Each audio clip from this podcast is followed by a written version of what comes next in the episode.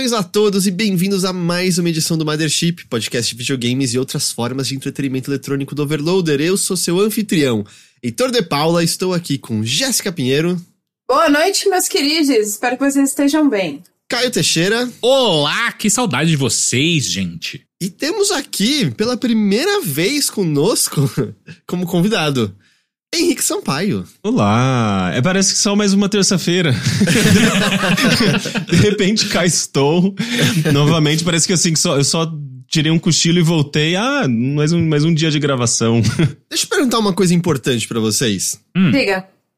Canjica, ou Canjica. mingau de milho branco, mugunzá, como você quiser chamar.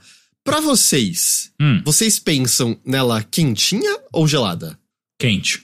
Eu acho que gelada. Mas se tiver gelada, não tem problema. Não tem problema. Pera, canjica é aquele milho branco? Isso. Contém leite condensado, leite, aí você não, não come, mas. Tá. Não, é. Atualmente eu não como, mas eu já comi antes, quando eu comia de tudo, onívora. E eu preferia ele quente. Eu gosto dele quentinho, e aí eu também fiquei surpreso, porque recentemente eu estive com uma pessoa que eu, eu fui comer e tava gelado. Eu falei, tá gelado. E a pessoa me olhou como se eu fosse um alienígena. Ué, mas é gelado. Eu falei, é gelado? Eu sinto que eu sempre como quente. Na minha cabeça, era até o lance. É nosso inverno. Tá friozinho. A gente é. toma vinho quente e come canjica quente para esquentar, não é? Mas foi. Eu só queria conferir, então. Aparentemente é meio a meio. É meio a meio. Apesar que mais pessoas poderam.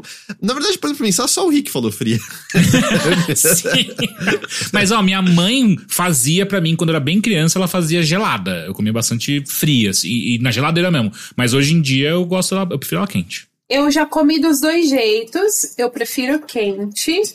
Mas assim, não é que frio seja ruim, também é bom, é só preferência mesmo. É, eu não também como de qualquer jeito, gente. Eu gosto de, de, de canjica quente, frio, mas na minha cabeça vem primeiro, eu acho que gelado. Porque fica na geladeira para você guardar, né? E daí você, é. quando você vai comer, você não vai esquentar. Não, eu, literalmente fiz isso agora há pouco. Eu pus no micro-ondas e esquentei o potinho e comi. Correto também. Acho é. válido, acho válido. Eu só precisava tirar isso porque eu queria saber se era tipo, caralho, eu fiz a vida toda errado e eu não sabia, tá ligado? Essa era a minha faca do cocô. É a faca do cocô. Quê? Tesoura do cocô. E, e, não, era a faca do cocô. Era a faca do cocô, é verdade. Ah, e a GG Pinheiro não sabe da história da faca do cocô e talvez a gente melhor, melhor continuar assim. Mas não, não, é, não é do Heitor, é da internet, não, tá? É da internet. Eu, é acho internet. Que eu, eu acho que eu já ouvi o PH contando essa história no The Enemy. Eu, eu, consigo dar o resumo. Era uma família que fazia uns toletes que eles precisavam quebrar o meio para poder dar descarga. Pô, a criança cresceu na casa que era normal ter a faca do cocô do lado da privada, porque a família dava um chop chop chop ali no toletezinho antes de dar a descarga.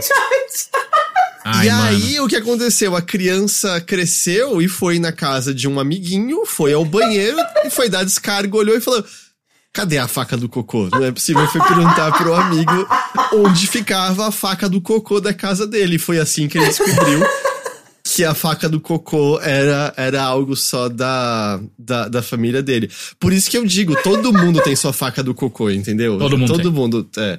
O, o, eu lembro do Rick falando do. Era o Bruno botando o pijama embaixo do travesseiro. E aí falou: todo mundo tem sua faca do cocô. Nossa, eu nem lembrava dessa história.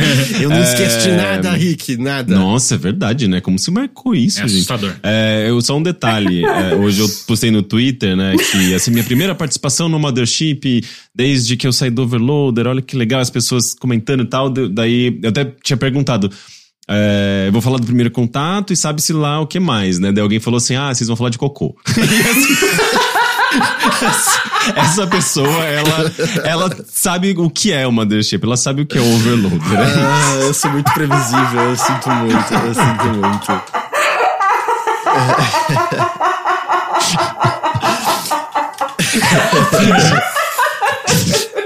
Perfeito. Gente, a GG, ela só, ela só, ela chegou pra melhorar, assim, em 59% as, os episódios do Mothership. Porque, assim, enquanto eu era a depressão em pessoa, a GG é de meu oposto, assim. Bom, depressão em pessoa, Rick, pra quem não tá ligado, não sei se algumas pessoas começaram a ouvir a gente né, nos, últimos, nos últimos seis meses, mas né, desde janeiro deste ano GG integra o Mothership, mas antes disso, né, era você que, que estava aqui antes, antes da era de GG. É, como está essa sua vida em carreira solo esses últimos seis meses? Como, como o mundo tem te tratado? Ah, tem sido interessante. Um processo muito legal, é, muito voltado mesmo ao trabalho do primeiro contato, né? Que eu, que eu tô finalizando mesmo, assim, a produção. Mas foi. Uh, tem sido, né, na verdade, uh, uma jornada bem interessante, porque assim, eu continuo, na verdade, como uh, um produtor independente, né? Então, nesse sentido, não mudou tanto em relação ao próprio Overloader. Porque meu trabalho continua sendo em casa, no, no, computador, escrevendo, pesquisando, meio que já era isso, né, na época do Overloader. A diferença é que eu não, não tô participando dos podcasts do Overloader, eu participo de outros podcasts quando me, me convidam, é, mas é muito focado na produção do primeiro contato, que foi um, um, uma coisa bem. uma coisa muito louca, assim, né? Porque eu, foi um financiamento coletivo que eu acabei fazendo também de forma independente, é, sozinho, planejando ali, estruturando, e que funcionou e deu certo, assim, tipo, um negócio que meio que validou muito do, das minhas, eh, das minhas expectativas, né? E me permitiu dar continuidade a esse, a esse, a esse projeto, que eu tô quase finalizando, né? Eu tô finalizando a produção, ainda uh, tô chegando ali no último episódio, na produção do último episódio, mas uh, em termos de lançamento, ele saiu. Uh, o último episódio que saiu foi na semana passada, que foi o sexto. E são dez episódios, mas a gente tá nessa fase do, da pausinha intermediária uhum. ali. Então a primeira parte já foi lançada, a segunda parte vai começar a, a sair no comecinho de julho, na segunda semana de julho, na verdade. E, e daí uh, são, tipo, acho que mais quatro, é, quatro episódios até finalizar. Mas tem sido bem legal. Bom, primeira, primeira temporada. Quem não ouviu ainda, que tá ouvindo a gente agora, vai lá procurar agora em qualquer aplicativo de podcast, Spotify também, certo? Primeiro contato ouve lá a primeira se você não ouviu, mas para quem, né, eu imagino que a maior parte saiba, a primeira foi sobre a chegada dos computadores aos lares brasileiros e na segunda você está focando mais na relação com a internet, né? A chegada da internet aos lares brasileiros e passou por um, por um monte de, de temas até agora. Você pode dar uma palhinha pro pessoal que porventura não ouviu ainda, como quais são os temas que foram abordados até agora, como está sendo isso, como foi essa pesquisa? Sim, é, é, a primeira temporada é muito sobre como os computadores chegam no ambiente doméstico e como que ela acaba é, dando início ao próprio mercado de games, de computador, né? E todo um cenário ali de informática e multimídia e mesmo de indústria brasileira, assim, de estúdios brasileiros. É uma história bem legal. É, a segunda temporada, ela, ela pega meio que, aproveita esse gancho da primeira temporada, que é a chegada da internet, né? A primeira temporada termina com a chegada da internet, como isso muda tudo, inclusive no próprio cenário de games, uh, das distribuidoras de jogos, né? A Abrasoft, a, sei lá, as revistas, por exemplo, que são muito afetadas pela chegada da internet, com pirataria e outras coisas. Então, a segunda temporada, ela meio que passa a contar essa história a partir dessa perspectiva das redes, das comunidades, da, da, da, da internet e da pré-internet, né? É, mas justamente voltando também no tempo, eu não começo necessariamente ali nos anos 2000, onde termina a primeira temporada, eu volto no tempo para começar a descobrir como os brasileiros começaram a destrinchar e preencher esse espaço, né? Descobrir esse espaço da, da, do mundo online, mesmo antes da própria internet, né? Mesmo antes da TCP/IP chegar ao Brasil, assim, então é, as primeiras experiências de redes aqui no Brasil feitas pela Embratel Uh, e como isso chegava na casa das pessoas comuns, assim, né? Tipo, o que, que elas faziam, o que, que elas postavam, como elas se comunicavam e as histórias que surgem a partir daí, né? Então, o primeiro episódio, por exemplo, eu já acho incrível, assim, porque, tipo, a gente tá falando de uma rede que surgiu em 81, 82, que foi construída debaixo dos narizes dos militares da ditadura e que tinha como base assim, literalmente, eles se inspiravam no modelo da democracia grega para criar essa rede, assim, tipo, já pensando num, numa ideia de uma sociedade democrática, sabe? Uhum. E que eventualmente as pessoas ocupariam esse espaço e, e, e, e, chegariam a uma soberania popular, assim, é um negócio muito fascinante e com umas histórias muito muito incríveis. E, e quem conta essa história no primeiro episódio, por exemplo, é o arquiteto dessa rede, cara, que é, um, é uma figura, assim, é um senhor francês que mora no Rio de Janeiro desde os anos 60. Eu acho que ele, ele chega no, no Rio de Janeiro nos anos 60. E, e ele é muito bem humorado, assim, ele é muito engraçado, ele conta essas histórias de uma forma muito peculiar, assim, com aquele sotaquezão francês dele. E, enfim, assim, a partir daí eu vou descobrindo essas diferentes uh, uh, comunidades e tecnologias e maneiras que os brasileiros começaram a se embrenhar no, nesse universo online, né? Eventualmente com a própria chegada da internet comercial, as formações das primeiras comunidades no MIC. Uh, e o mais interessante de tudo isso é que eu sinto que essa história é uma história que ela vai crescendo e vai tocando em alguns temas que eu acabo desembocando na história que eu tô escrevendo agora, assim, tipo, no roteiro que eu tô escrevendo no momento, que é sobre a cultura em céu aqui no Brasil.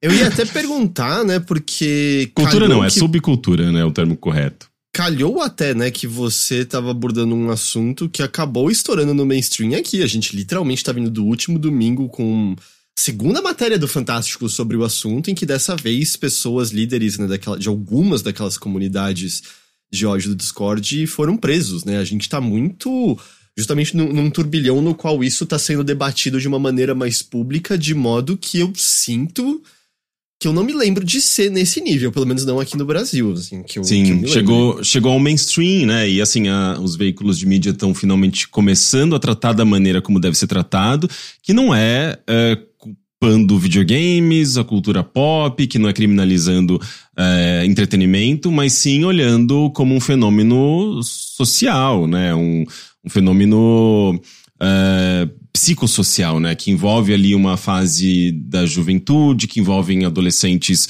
fragilizados, é, desamparados psicologicamente, emocionalmente, e que acabam sendo cooptados por essas redes. E por que que essas redes, como essas redes nascem, como elas se formam, por que que saem de videogame e começam a falar de ódio, discurso de ódio, né? Disseminar esses discursos. Então tem todo um, um complexo conjunto de componentes aí que acabam é, é, desembocando em assassinato, em, acabam desembocando em violência, em misoginia. Então é preciso entender esses processos para que eventualmente crie-se políticas públicas até, né? Pense em, em programas pedagógicos, educacionais, é, como os próprios pais podem entender melhor o que está acontecendo para dialogar com seus filhos, né? Mas enfim, assim, a sociedade se defender do que está acontecendo, porque não é uma coisa simples, é um negócio super complexo e que nasce nos anos 2000, nos anos 2010, se desenvolve muito nos anos 2010. É, e agora o que a gente está vendo é resultado assim, de uma inaptidão da, da sociedade em conter e, entender e lidar com isso. Mas a gente está vivendo uh, esse fenômeno há 20 anos, basicamente. O, os eventos atuais acontecendo acabaram alterando alguma coisa em como você estava pesquisando e construindo esses episódios? Ou, ou não chegou a influenciar dessa maneira? É, eu acho que não, mas é engraçado que conforme eu fui trabalhando, né, nesse, especialmente nesse, nesse episódio, que é assim, é, é, eu, eu, eu parto da, de uma análise mais do fórum aos jogos, que foi muito importante, assim, muito grande na internet brasileira e tudo mais, mas justamente para começar a tocar também em chans, né, porque tinha uma relação ali muito próxima do fórum aos jogos com chans, uh, e essa subcultura em céu, que eventualmente se desenvolve no próprio aos jogos, mas é muito curioso que, assim, conforme uh, eu fui pesquisando, né? E é uma pesquisa. Esse episódio, por exemplo, ele, ele eu tenho. As minhas primeiras entrevistas foram no ano passado. Né? Então, de, do ano passado para cá, já rolaram div diferentes uh, tiroteios em escolas. Uhum. Então, enquanto o, o, no ano passado a gente estava falando de um tiroteio específico, né? Tipo, olha o que aconteceu ontem, por exemplo, né? Tipo, ontem no sentido, sabe, no dia que a gente gravou.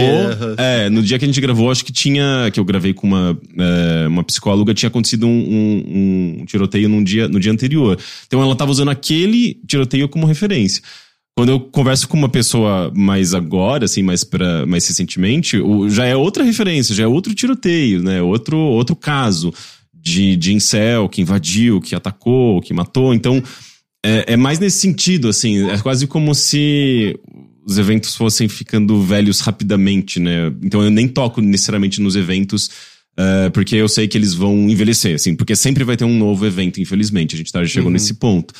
Mas a, a, a compreensão desses fenômenos em si o que eu tô abordando, a maneira como eu tô abordando, né, como é uma coisa mais histórica, assim, mais do que aconteceu ali nos anos 2000, 2010, é, eu acho que ela é mais, ela, ela, é mais atemporal, sabe? É um tipo de conteúdo que eu acredito que pode até ajudar um pouco, assim, a, a, a as pessoas, os ouvintes e as pessoas, e quando, tipo, é, quando o podcast sair e chegar até essas pessoas, a, a elas entenderem melhor esse fenômeno e a origem desse fenômeno, Uh, e, e, diferentes perspectivas, né? Porque eu ouço ali, por exemplo, de pessoas que eram ex-usuários, que foram ex-usuários de fóruns, de chans, uh, que, digamos assim, ganharam uma certa consciência e começaram a perceber que aqueles espaços eram tóxicos.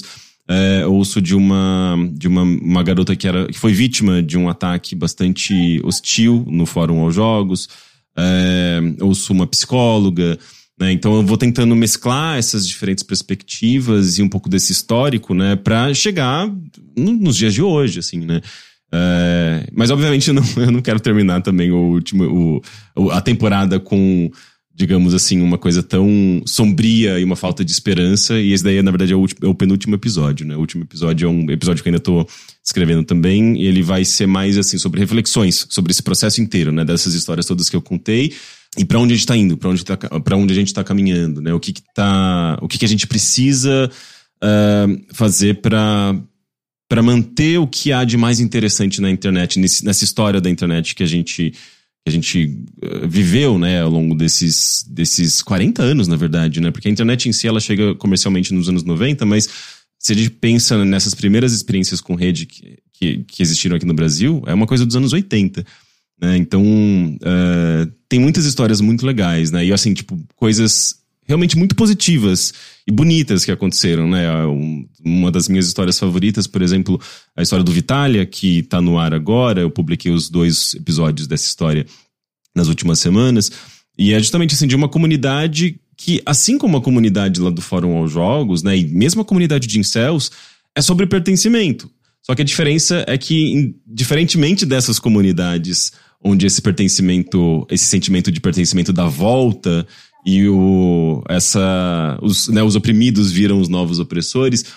Nessas, nessa comunidade, por exemplo, do Vitalia, né, é, isso não acontecia, assim, tipo, era um grupo de jovens que tinha ali uma linguagem comum, eles conseguiam se respeitar e, na verdade, eles eram oprimidos por uma deusa que controlava o servidor.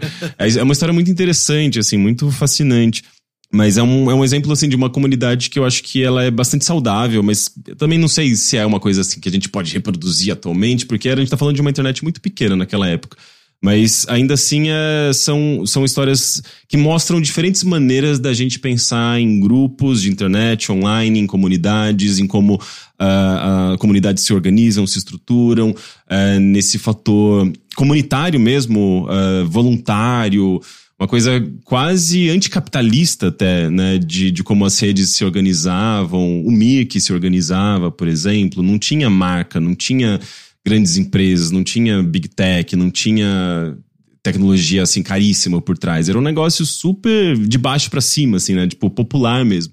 É um momento também bem interessante para a publicação desse episódio, desse diálogo com o que a internet já foi, porque a gente tá diante de um momento no qual a gente tá vendo a internet como a gente conhece desmoronando, né? A gente tá uhum. tá vendo os blackouts no Reddit porque a galera que comanda quer que o Reddit seja uma coisa diferente do que a sua comunidade fez ele ser. A gente tá vendo a implosão do Twitter. O Google não funciona mais como ele funcionava. Procurar informação no Google é uma porcaria. A única coisa que salvava era você botar na barra de comando Reddit. E aí, de repente, não é exatamente mais um negócio viável. A insistência em enfiar IA, IA no sistema de busca, tornando as buscas menos precisas e mais complicadas. Eu sinto que a gente tá vendo uma uma mudança muito grande justamente dos, dos espaços de comunidade que restam dessa maneira mais mainstream na internet, sabe? Óbvio que sempre vão existir comunidades menores, fechadas em seus fóruns, justamente nos seus discords, mas a gente tá vendo uma mudança muito grande, assim, em relação à filosofia que a gente tinha na internet até então, mesmo diante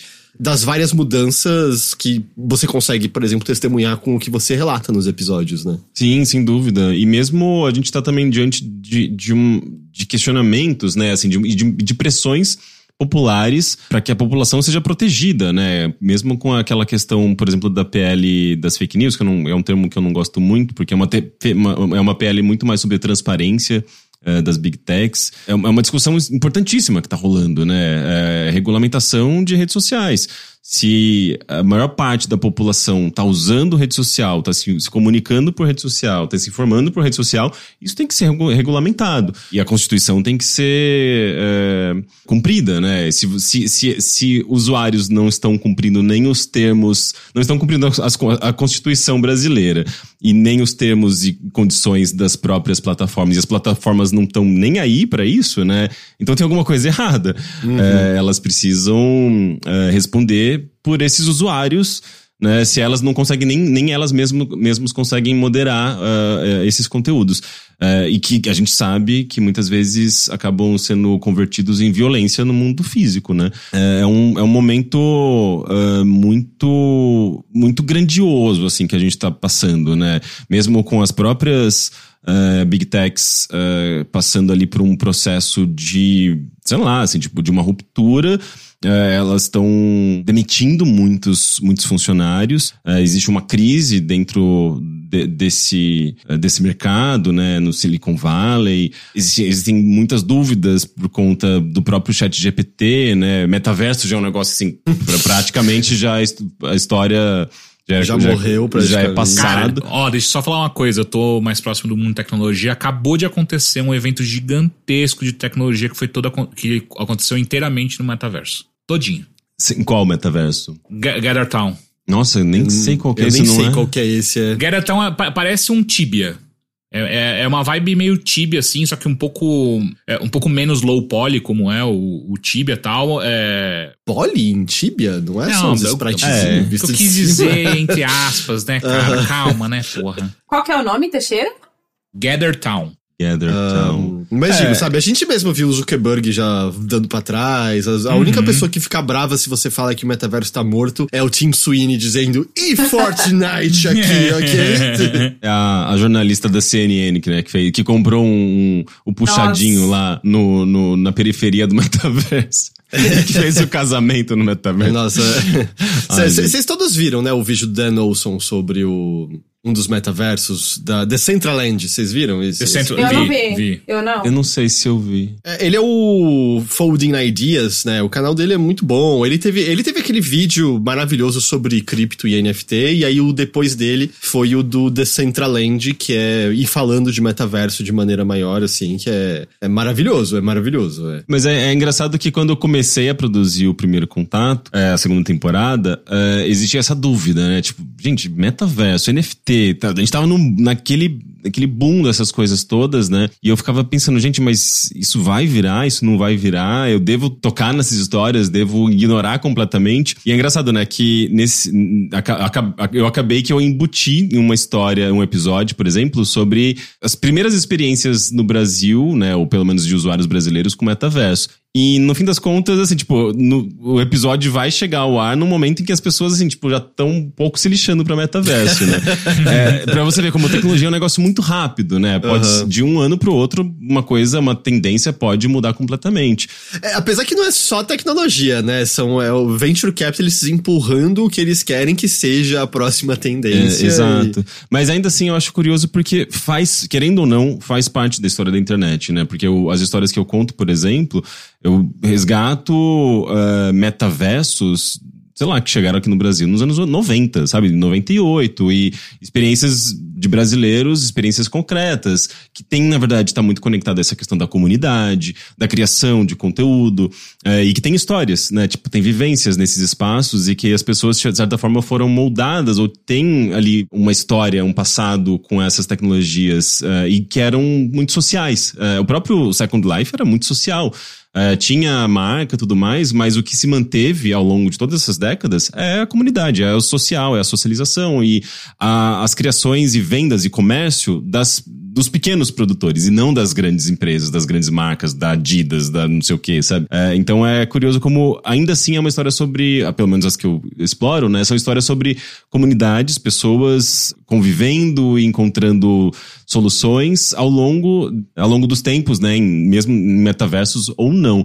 Muito diferente desses metaversos que têm surgido, né? Tipo, como, sei lá, o próprio Decentraland, que na verdade é pura especulação imobiliária virtual, né? Não, não 100%. foge muito disso. Que se ainda fosse só isso, mas é isso e ainda outras coisas ruins, tá ligado? É impressionante. É, Rick, tenho duas perguntas pra você. Agora que você mergulhou nesse estudo histórico da internet, é, duas questões. A primeira, você consegue enxergar com maior clareza qual é o ponto de inflexão onde a internet deixa de se tornar essa coisa mais social para ir cada vez mais rumando em direção a essa coisa mais comercial. E a outra pergunta já para deixar para você, que é, você consegue enxergar agora estudando um pouco mais o passado, a gente vê que ele se repete com frequência, você consegue vislumbrar com esses novos acontecimentos da internet para onde a gente tá indo? Boa. É, eu acho que a partir do momento que redes sociais começam a se tornar sinônimo de internet, e aqui no Brasil isso acontece muito no final dos anos 2000, começo de 2010, né? Então, Facebook, por exemplo, se tornando. O Orkut já era, eventualmente ele já, ele, ele já era isso, mas não tinha tanto brasileiro usando internet, né? Em 2007, por exemplo. Se eu não me engano, era menos de 20%, assim, tipo, da, da população brasileira que tinha acesso à internet. É a partir dos anos 2010, especialmente com mobile, né, celular, smartphone, com Facebook se desenvolvendo, adicionando feed, desenvolvendo melhor ali seu algoritmo, isso começa a se tornar mais é, essa comercialização, né, a presença de marcas, daí a, começa a virar aquela máquina que a gente entende da internet atualmente, em que influencers eh, geram engajamento, que vão uh, levar, movimentar essa economia.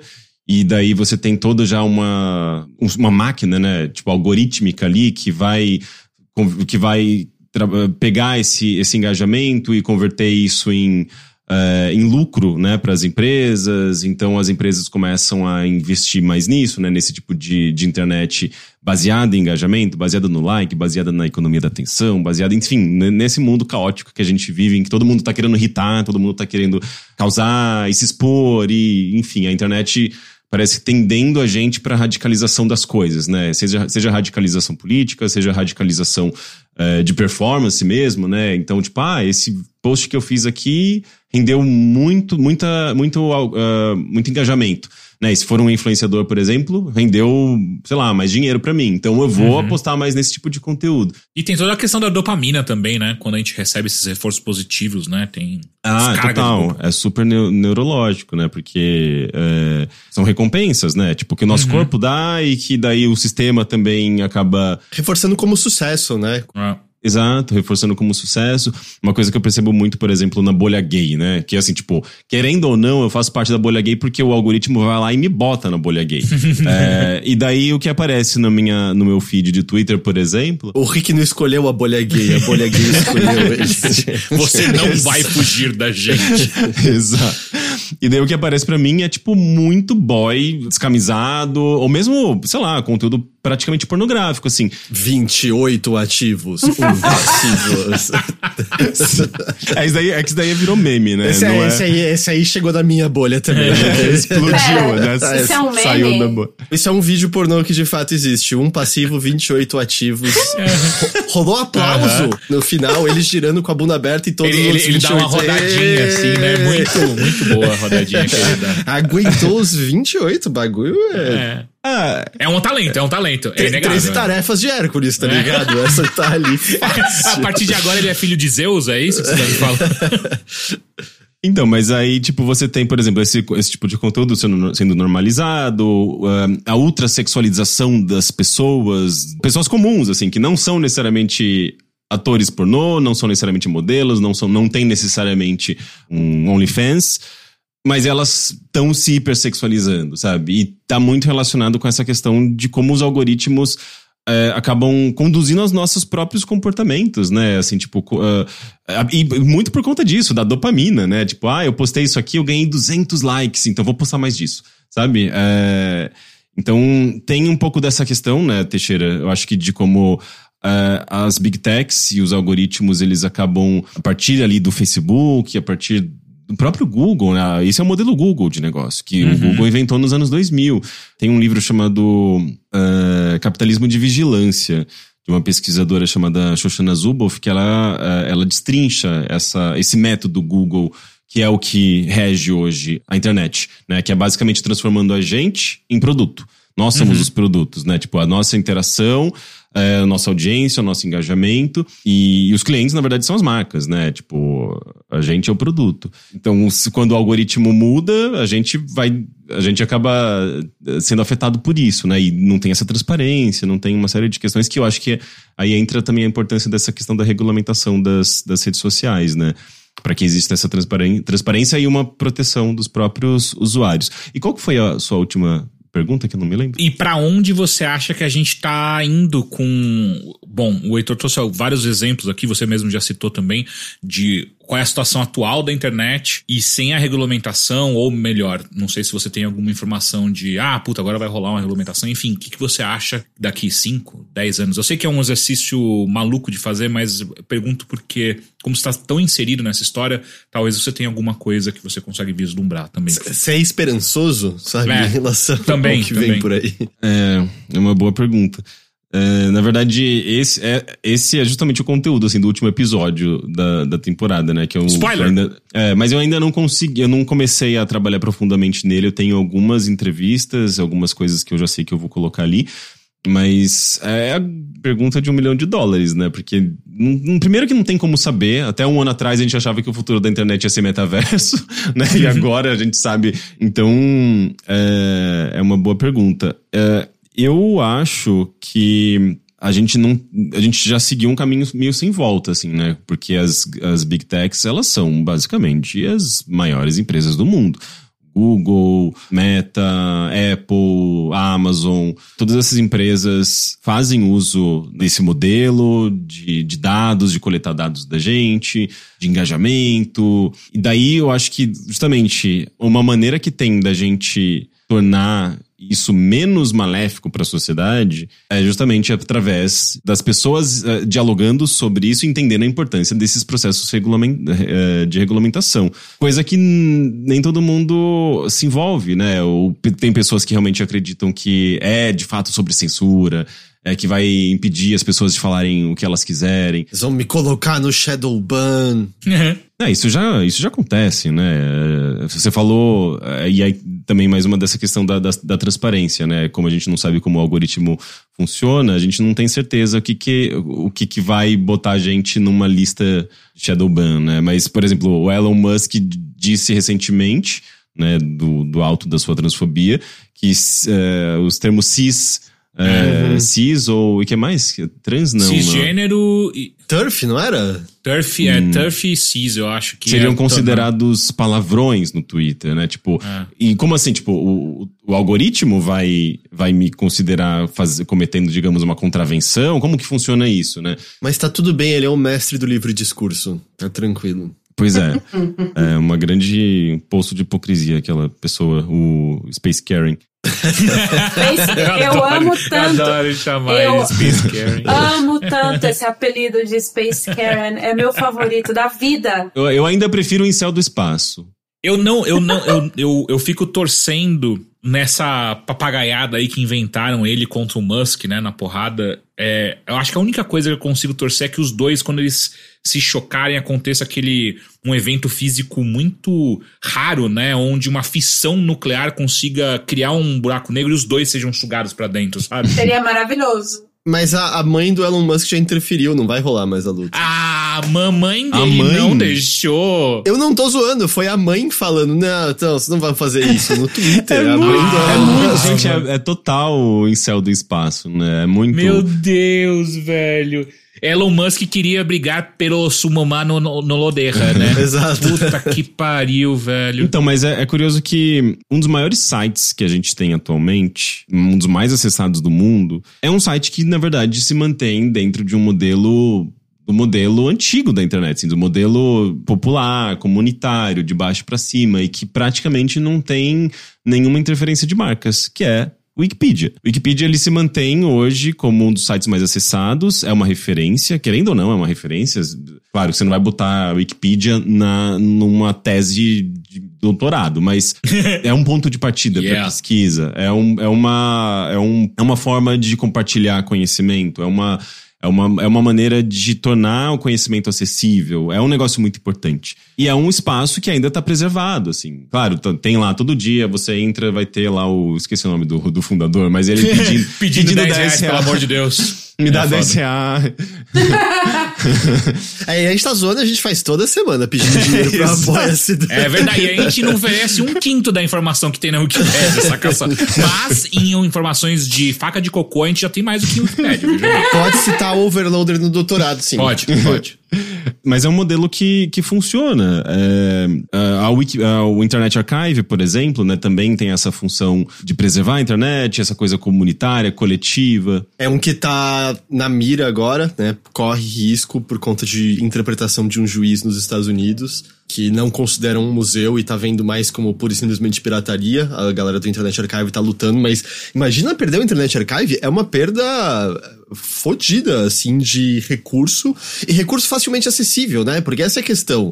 Tem muita coisa que você acha, mas é facilmente acessível para uma pessoa que não quer ir fuçar, que não tem, sabe, às vezes o contato de alguém que tem acesso à galera que guarda nos torrents, isso aqui, sabe? É, e é uma das únicas instituições uh, que tem uh, interesse em preservar a internet, que tem interesse em preservar arquivos, são coisas que são facilmente perdidas, né? A gente sabe pela por portais de internet, mesmo que fecham, fecham sites e conteúdos inteiros são perdidos. Uh, e daí você tem a importância do Internet Archive, né? Para manter vivo muito do que já foi publicado e manter viva essa história, esse registro da, da própria internet, que é um negócio muito gigantesco.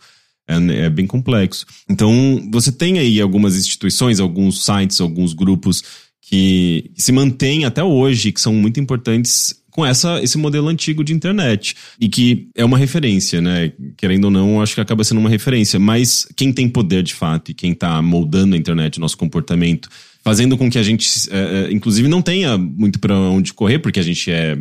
A gente faz uso dessas plataformas, a gente depende dessas plataformas para viver muitas vezes vocês dependem, por exemplo, da Twitch, do, do Instagram, do, do, Twitter. A gente depende, né? Pra gente poder divulgar nosso trabalho, pra gente poder se comunicar com o nosso público. Então a gente acaba sendo escravo dessas, dessas, dessas empresas, né? E é, daí, novamente, a questão, a importância dos próprios países, da soberania, né, da nossa soberania, por exemplo, aqui no Brasil, de fazer com que essas empresas respeitem a população, respeitem as leis e evitar que elas comprem, né, por exemplo, uma, uma votação, ah, como uhum. o Google estava fazendo com o lobby, gastando milhões, né, e, comp e comprando ali o, os próprios deputados. Influenciando a discussão pública, uhum. né, de uhum. maneira muito enviesada também. Sim. Então, uh, e daí entra justamente o, esse apoio da população, no, a consciência coletiva, né, do, do da, das pessoas em se envolverem, entenderem a importância desses, da, dessas discussões, pra, porque a pressão popular ela funciona também, né? E claro, uh, sempre tem também o Supremo Tribunal Federal para uh, tentar, tipo, resgatar a gente da merda que deputados nos colocam, sabe? Quando uma, uma votação dessa vai por água abaixo, ou quando a gente não consegue defender projetos de leis interessantes. Igual aconteceu, por exemplo, com casos de homofobia, né? Que foi também no STF que, que foi equiparado com racismo, né? Porque antes você tinha lá projetos em defesa da população LGBT e que não passava, porque, enfim, deputados muitas vezes são muito conservadores. Enfim, é um processo longo, né? Assim, tipo, não sei se dá pra gente ter uma, uma ideia de como vai ser a internet daqui a cinco anos, justamente porque envolve políticas públicas, envolve tecnologia, envolve tendências tecnológicas, envolve um grupo de acionistas falando, não, a gente vai botar o dinheiro aqui, e de repente toda a internet vai seguir um caminho diferente, né? Então a gente nunca sabe o que, que vai ser. Né? Imagina, agora a Apple apresentou aquele novo modelo de óculos de realidade ah. virtual. pra você ficar igual o bichinho da sadia. Mas assim, é, a Apple é uma. Ela cria tendências, né? Ela fez isso com smartphones, ela fez isso com MP3 player. Ela é um negócio que ela, ela tem muito poder e ela, ela sabe normalmente controlar. Tirando aquele caso lá do console da Apple lá, que foi, acho, talvez maior fracasso da história. O Apple Watch, tipo, ela revolucionou o mundo de. Nem tudo. Mas ainda, faz, mas ela... ainda é, um, é um produto. Mas smartwatch é uma coisa muito, uma realidade muito maior hoje em dia do que nunca mas foi. Por conta né? deles? Por conta da Apple? Eu acho que eu, ela eu, tem. Eu tô um... perguntando, eu tô perguntando sincero, eu, eu não manjo. Uhum, eu acho que tem um peso considerável. Eu acho que foi é um caso de popularizar o produto. Ah. Uhum, sim. Então, assim, tipo, não dá pra a gente saber. Até, até, sei lá, alguns meses, a impressão que eu tinha é que, tipo, ah, realidade virtual, ou mesmo realidade aumentada, não sei se vai ser uma grande coisa. Mas aí quando a Apple chega com um produto e, tipo, parece que brilha. Mas com o preço e o tempo de bateria, eu, eu não acho que, que vai ser nenhuma revolução esse eu, negócio. Eu, eu concordo, concordo. Mas é, a gente nunca sabe para como o mercado vai reagir a isso, né? Que, que tipo de, de tecnologia que vai surgir a partir daí, se ela não vai dar um aval para que outras empresas vão. Uh, cheguem com novos produtos baseados em cima daquele outro produto, enfim. O que eu sei é que o HoloLens, né, que era aquele que o maluco brasileiro, né, até estava envolvido durante muito tempo, é que a Microsoft nunca conseguiu reduzir a um preço que fosse aceitável pro, pro grande público, e aí começou a usar tecnologia para os serviços, eh, por exemplo, militar. E é o tipo de coisa que eles fazem, sabe? Por isso que eles até desistiram da versão pro público. E a Apple parece que falou, foda-se, 2.500, é isso, né? 2.500 dólares? É esse o negócio? Tá aqui. Não, pera, 2.500 dólares? Eu acho não. que é... Eu não me lembro, mas não, peraí, era não era tipo bem 700 caro. dólares? Eu achava que era tipo 2.500 dólares. Você não 1.500 converteu em dólares, reais, sei lá. não? 3.500 dólares, é isso? Não, 3.500 sério? dólares. 3.500 Puta dólares. Que é. pariu, é pior do que eu imaginava. É, Caralho, Nossa, tipo, irmão. não, não tem 3.500 dólares, É o pre... Aqui no Brasil você compra uma casa com isso. É verdade. Não, mas eu acho que. e Não, e o mais bizarro é que, sei lá, em 2013 a gente tava vendo o Google com aquele óculos que você saía na rua, né? Que Google Lens. Google, Google Lens. Lens, nossa. O MetaQuest, né, ainda funciona pra isso. Eu ainda acho que é o, o visor mais interessante do, Enfim. Da Enfim, atualidade. é, Google Glass, obrigado, Samir, desculpa. Google Lens é o aplicativo. Mas enfim, assim, eu acho que é, é, esse processo de olhar pra trás e, e no meu caso é muito mais narrativo, assim, é muito sobre as pessoas e sobre essas histórias, essas vivências.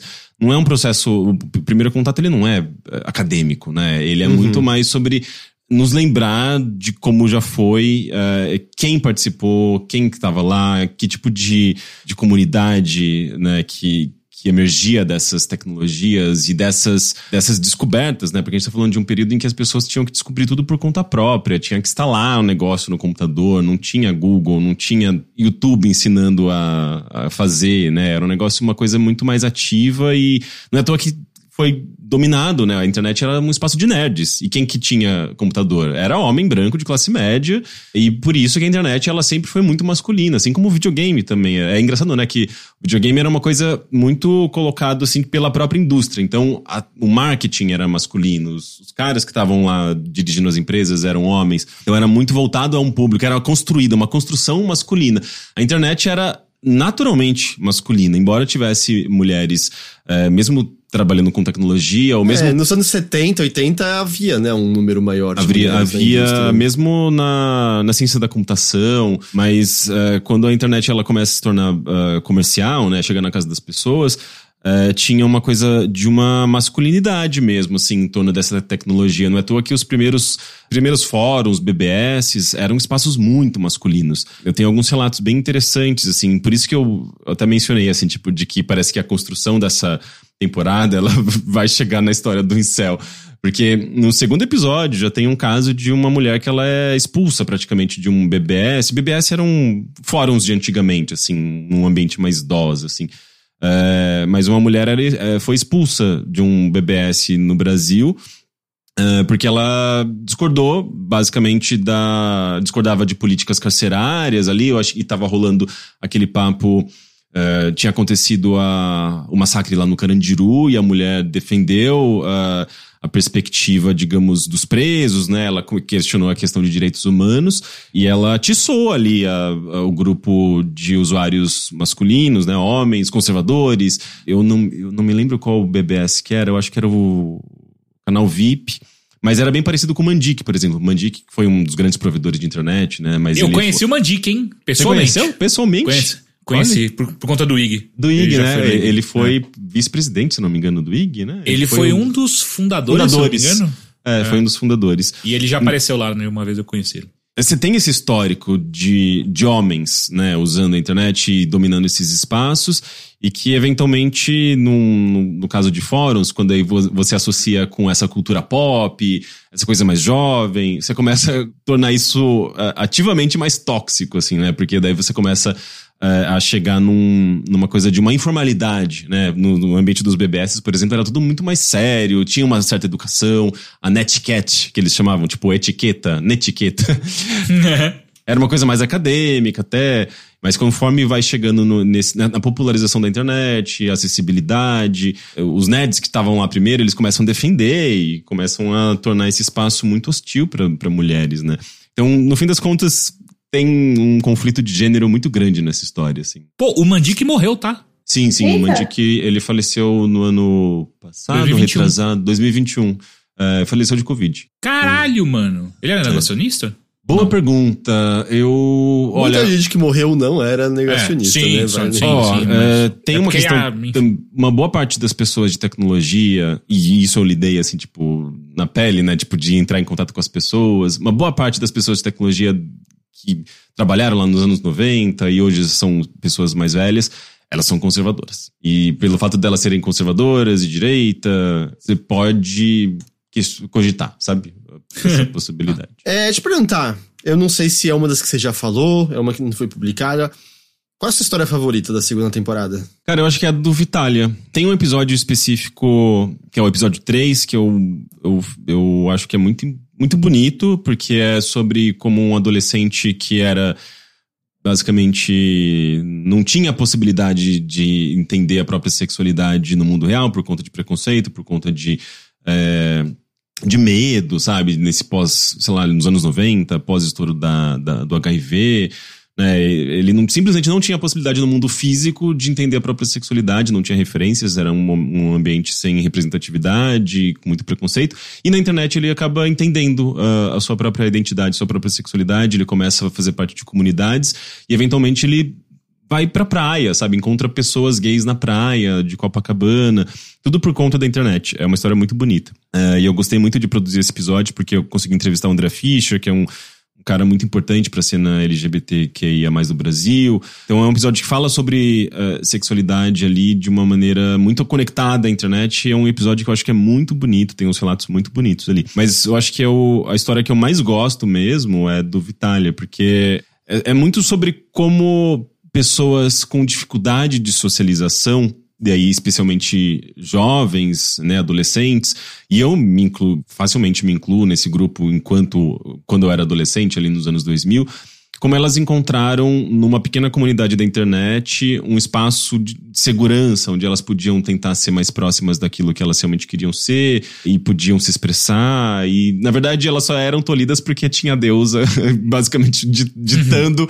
o que podia e não podia ser dito naqueles espaços, né? Mas apesar disso, elas acabam uh, criando ali um, um, vínculo, um laço, e eventualmente confrontando a própria deusa, né? Isso que eu acho incrível dessa história ali. É uma história de de um grupo quase que marginalizado, assim, uh, oprimido, né? E que acaba se unindo uh, e tem, digamos ali, um revés uh, nessa, nesse confronto com a deusa, que era uma mulher de uma outra geração, claramente uma mentalidade conservadora e tentando tolir essa juventude millennial que estava se descobrindo, é, mas eventualmente, eventualmente com, com o tempo elas acabam formando ali laços e criando vínculos e isso permanece pela vida inteira delas.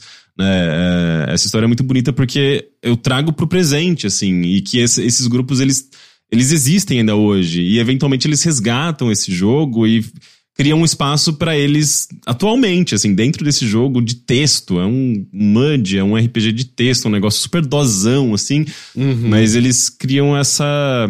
Eles meio que tomam para si, eventualmente, né? Tirando dali da mão dos deuses que tinham poder sobre que eles podiam e não podiam fazer, né? E, sei lá, décadas depois eh, tá na mão dos, desses jogadores e preservado, sabe? É uma história uhum, bem bonita. Muito legal. É muito legal. E eu, eu consegui criar umas situações muito interessantes, assim, tipo, mesmo usando som, sabe? Ambientes sonoros, criar, sei lá, quando um monstro tem um, uma, cena, uma, uma cena, né? Digamos, de um. Uhum de um ex-jogador que ele tira um. aquele beholder, que é um. Olhudo, né? O olhudo lá do. do o olhudo do Dungeons and Dragons. Beholder é, é, é, é, um monstro super famoso em RPG, Sim, né? É, RPG, exato. Ele é o que até o, é o começo do Baldur's Gate 3, ele é o bicho que põe tipo um ovo na sua cabeça e quando nascer você vira um.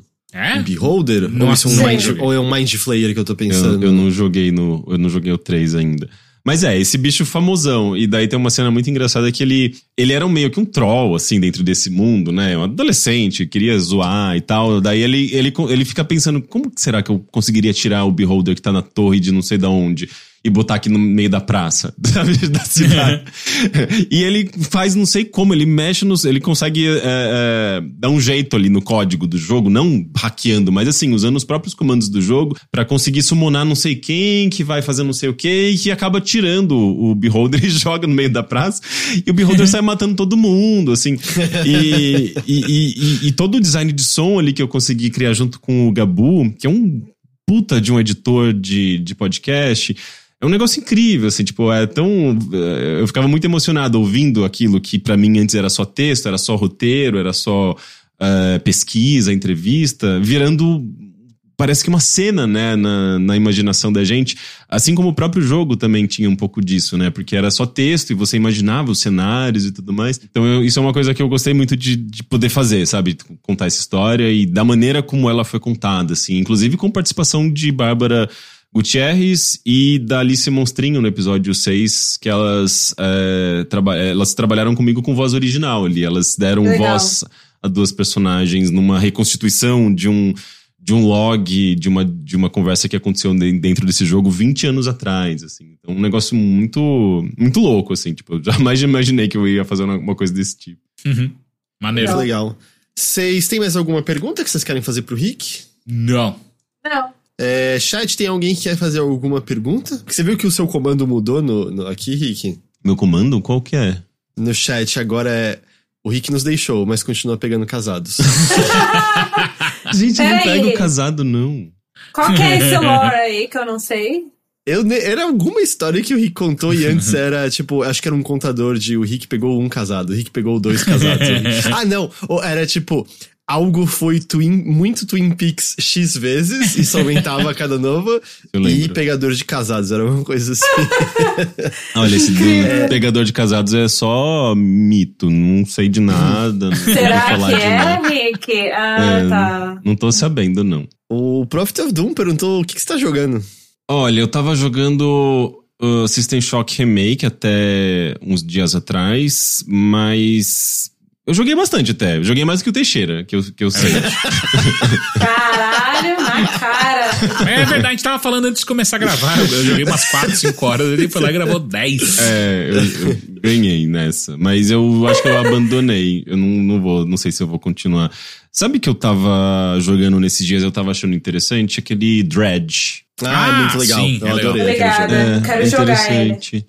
Interessante, eu achei, gostei da, das mecânicas ali. Mas eu não, não joguei muitas coisas. Eu tava jogando mais umas coisas, sei lá, tipo, que eu, não, que eu tinha deixado passar, tipo Returnal. Tem sido isso, assim, tipo, a minha primeira vez que eu tô lidando com videogames de uma forma, tipo, uh, desvinculada de trabalho, né? Então, tô jogando o que eu quero, no tempo que eu quero, não tenho, não tenho uma pressão pra para terminar, para falar no podcast. Tá sendo uma coisa bem mais solta, assim, e tem dias, tem semanas que eu nem jogo nada, sabe? Tá sendo uma experiência interessante que eu não. Acho que desde que eu era. Desde que eu fui adulto, eu nunca tive mais, né? Porque eu sempre trabalhei com isso, então. Tá sendo curioso. É, o Lisboa Rafael fez uma pergunta aqui. Tem uma questão sobre o enfoque do primeiro contato. Você pretende falar sobre lan houses em outra temporada? Queria algo com que eu possa me conectar, pois as duas primeiras, por questão de grana, não se conectaram comigo, pois não vivi um mundo lá relatado como a maioria esmagadora dos brasileiros. É, eu sempre crio o primeiro contato de forma que seja uma narrativa interessante para pessoas que também não viveram aquilo, né? Claro que você tem que ter um mínimo de interesse sobre o tema, mas é, eu nunca parto da nostalgia para gerar nostalgia, né? Eu tento gerar nostalgia para quem viveu, tudo mais, porque, enfim, o tema está sendo tratado ali de uma forma interessante, mas tento criar histórias que sejam uh, suficientes, autossuficientes, né, para que pessoas que não viveram possam uh, achar interessante também e se informar e ter uma experiência legal. Mas uh, Lan Houses eu menciono. Na verdade, no projeto original, quando tinha mais episódios e tal, eu tinha um episódio basicamente sobre Lan Houses, mas eu tive que adaptar o projeto, né, conforme Uh, eu fui trabalhando ali com o financiamento coletivo, o, o, a própria verba que eu consegui levantar, o tempo que eu teria para produzir todos os episódios. Então, esse episódio caiu, infelizmente. Mas ele teria importante. Eu, eu menciono, na verdade, Lan Houses, né, em episódio 6 ou 7, eu menciono, dou alguns dados, mas não vai ser um episódio inteiro sobre isso. Entendi, entendi. Uh, o pessoal tá perguntando da sua época como moderador do, do fórum do UOL Jogos, se você já chegou a testemunhar algo que hoje em dia você lê como ih, incelzinho começando umas comunidades aqui. Você vai ter hum. que ouvir o episódio 9 do primeiro contato. Eu posso dar um spoiler interessante. É, hum. Não é nem um spoiler. World Preview. É um. Não, é um, é um... World Premiere. World, World Premiere. World Premiere. É, eu, achei, eu achei uma coincidência, assim, muito, muito legal que no episódio, na primeira temporada, o episódio que eu trato de gênero e falo sobre uh, como o espaço de videogames, né, a cultura de videogames, ela começou a se tornar um pouco tóxica ali por conta dessa publicidade muito voltada a meninos e como os jogos começaram a voltados ali, tipo, mais pro público adolescente, né, no final dos anos 90, começo dos anos 2000, como eles começaram a ficar muito misóginos mesmo, né, é, esse episódio, ele, é, ele se chama Meninos Radicais, que é uma frase que a, a Beatriz Blanco, a pesquisadora Beatriz Blanco, ela dá... Uh, Brava, ela, brabíssima. É, ela é maravilhosa. Ela me dá uma entrevista para esse episódio, né? E ela explica bastante esse processo dessa hipermasculinização dos videogames ali nos anos 90, 2000. E ela fala, eventualmente, Meninos Radicais, e eu adotei essa, é, esse nome, né? Esse, esse daí é o título do episódio 9. 9. E eu percebi que o episódio 9 da segunda temporada é novamente sobre o mesmo assunto, só que uma continu continuação desse assunto levado pra internet, pra fóruns online, fóruns de videogame, né? Fórum Jogos, uh, ele tinha como base cultura de games. O mesmo Chance, uh, se você parar pra pensar, ele também tem uma... O videogame tem um papel muito importante, né? Meio que parte do videogame para chegar nesses espaços. Uh, e, e, eu até falei, gente, tipo, é, eu poderia usar o mesmo nome aqui, é, praticamente, né? E tudo se conectaria, assim. Mas eu pensei de novo, eu falei, gente, mas na verdade, eu acho que o nome ideal para esse episódio é Meninos Radicalizados. Porque, tipo, é muito sobre isso, assim. É, acaba sendo, no começo, nessa primeira história que a gente ouve lá na primeira temporada sobre isso, tipo, histórias dos meninos radicais, que eu, agora eu uso arma, agora eu, sei lá é, uma coisa sobre uma hipermasculinização. E na segunda temporada é muito sobre radicalização mesmo, né? Esse episódio 9, 9 que fala sobre gênero. Então, uh, tem essa brincadeirinha aí que faz essa ponte com a primeira temporada. Eu acho que acabam sendo histórias que se conectam, né? Tipo, se você ouvir uh, o episódio 9 da primeira e o episódio 9 da segunda, vai ser uma continuação direta praticamente. Enfim, isso daí vai sair, esse episódio vai sair em julho, final de julho. Então, fiquem atentos e lá você vai conseguir saber se eu tem alguma história, é, uma história cabulosa como moderador do All Jogos ou não. Fica aí um sneak peek e aí você ouve para confirmar. É, até então, acho que uma última pergunta que acho que tem relação justamente com essa última coisa que você falou de se você lidou com isso, o Hugo perguntou. Vocês estão lembrando errado, mas senti que na segunda temporada sua narração tem sido menos ativa crítica. Caso essa impressão seja verdadeira, essa decisão é intencional. Sua ideia é deixar os personagens se expressarem sem muita intervenção sua para que o ouvinte julgue por si mesmo. Notei isso, por exemplo, na falta de comentário após o relato da mulher expulsa da BBS. Aquela história me pareceu bem pesada, mas foi diminuída pelo personagem. É, aquele personagem, uh, naquela entrevista, por exemplo, eu não o confrontei porque primeiro que ele soltou aquela, aquela história sem que eu tivesse perguntado necessariamente por ela, assim, ele acabou cavando a própria cova, assim, sabe? Aquela, aquela velha história. E, e eu tenho uma questão que, assim, quando é um assunto que Uh, eu acho que é importante que eu confronte o personagem, como no caso da, da Maigali, por exemplo, mas que ela não me permitiu, não me autorizou a utilização da entrevista dela e para evitar processos eu não publiquei. Quando não é uma coisa que pede um confronto direto, eu não confronto porque eu posso perder o personagem. E daí eu perco a entrevista, e daí eu perco tudo que eu produzi em torno daquilo, né? E pelo que você falou, você esteve em contato com muitas pessoas de ideologia diametralmente oposta à sua, Sim, né? Sim, é, então era até uma coisa que eu não, eu não podia deixar de falar às vezes com a pessoa, porque a pessoa tinha é, um histórico importante, seria negacionismo meu, assim, tipo, querer mudar a história porque um personagem é, é conservador. Quando a pessoa era muito lunática, eu ativamente não, não buscava falar com ela, claro, mas mas eu, eu ainda tinha que respeitar a, os fatos, a história que aconteceu de fato, né? Então buscar esses personagens. Nesse caso eu julguei que não era uh, que eu não deveria confrontar esse personagem. O que eu fiz foi adicionar um, informações, informações sobre o que de fato aconteceu. Então, nesse, nessa história, por exemplo, da, da mulher que ela foi expulsa praticamente né, do, do BBS, sobre esse tema do massacre, eu adiciono informações sobre esse massacre, né? O que aconteceu, qual foi a, a consequência desse massacre, é, como que foram julgadas as pessoas que cometeram esse massacre. Então eu dou um contexto, é, um contexto histórico mesmo, é, até para mostrar o impacto do tema ali que a, a pessoa estava discutindo e pela qual ela foi excluída do BBS mas eu não confronto esse personagem de fato. Eu não achei. É porque não, é, não era tanto sobre isso, né? É um episódio que ele é. Ele dá essa informação, mas não é um episódio inteiro sobre isso.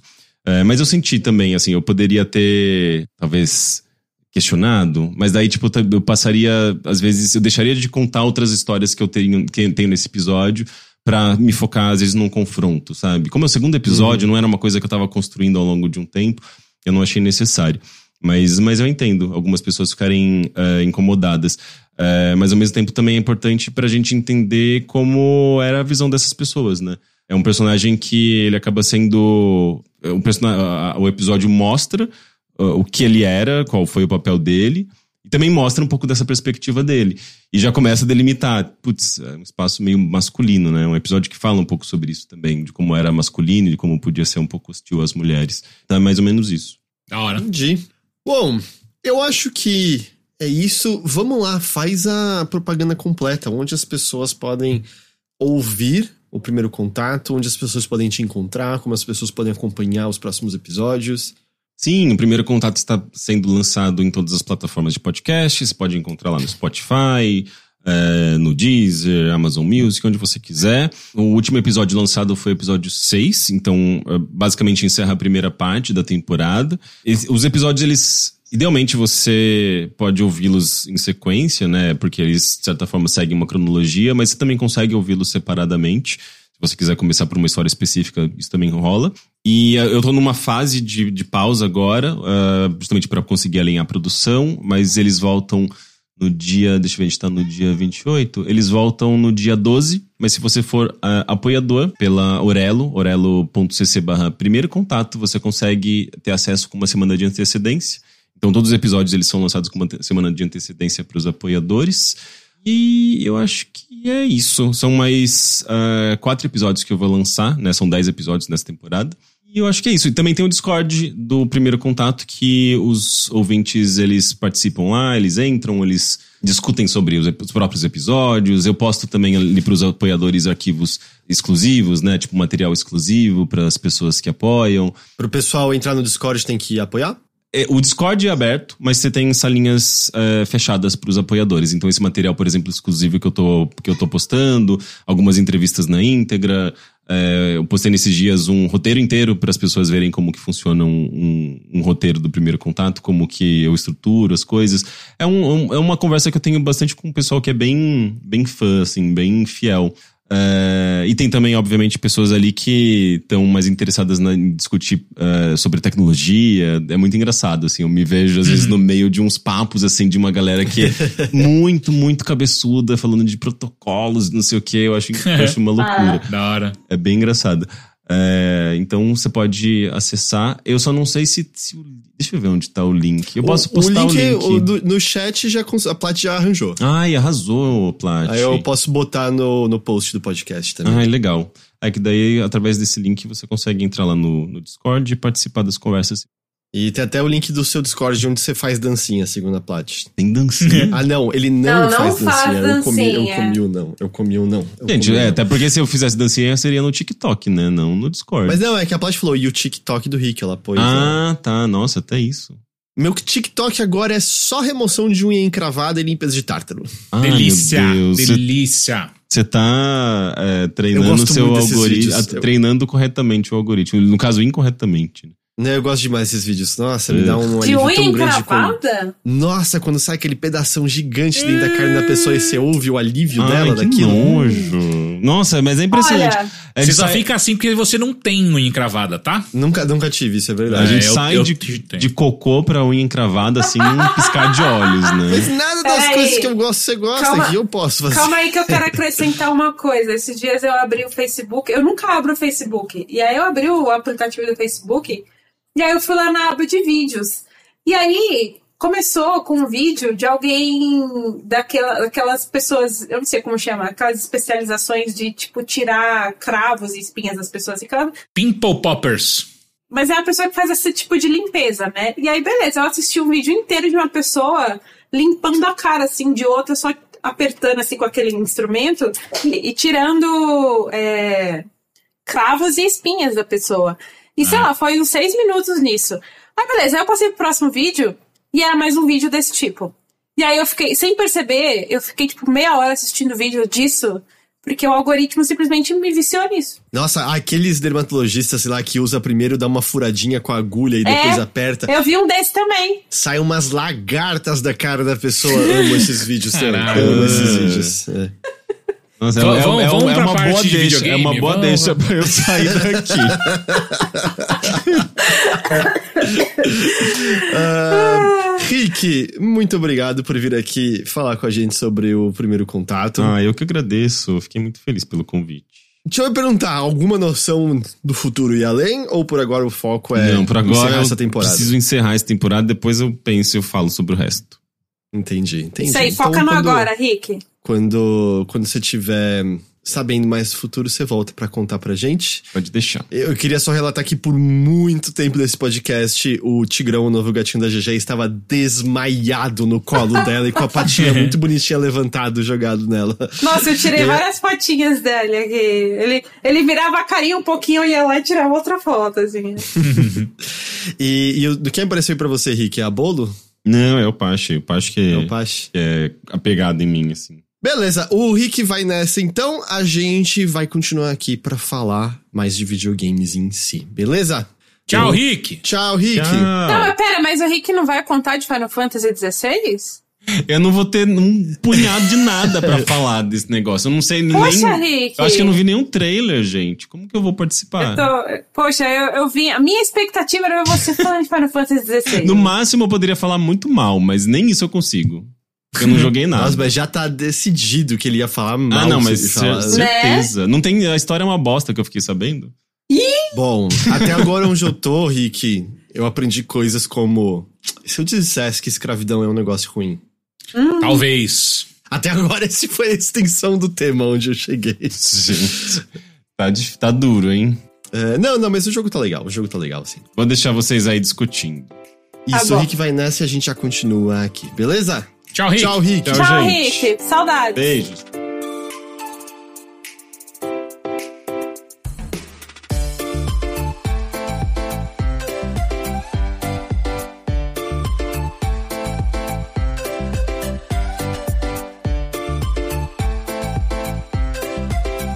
E ó, vai ser sem spoiler, tá, gente? Agora sobre Final Fantasy, mesmo porque acho que ninguém terminou, né? É, Eu, eu também, tipo, eu mal joguei, na verdade, eu já vou até fazer um disclaimer. Porque assim, eu ainda não joguei, eu estou esperando o Bruno Silva, meu namorado, terminar, porque ele que tem PlayStation 5, e aí eu vou acampar. Quando ele terminar, aí eu vou lá na casa dele, acampar na casa dele pra jogar do começo ao fim. Ele que se vire. E aí, por enquanto, eu só assisti o começo do jogo. Eu, eu começo mais ou menos, né? Tipo, é, a parte do prólogo lá que tem na demo, que eu né, já tinha visto.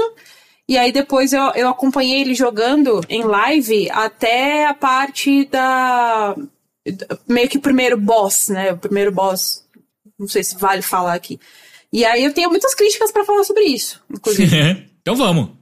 Ah, eu tô aqui, eu joguei. Eu, eu não sei quantas horas eu joguei, o jogo ele não marca, eu acho que as horas, até onde eu pude perceber. ele marca, eu só não sei aonde que dá pra ver isso, mas eu Acho vi que é as nos, pessoas nos falando arquivos que dá. pra na hora de salvar, não é? É, acho que Ah, é. é.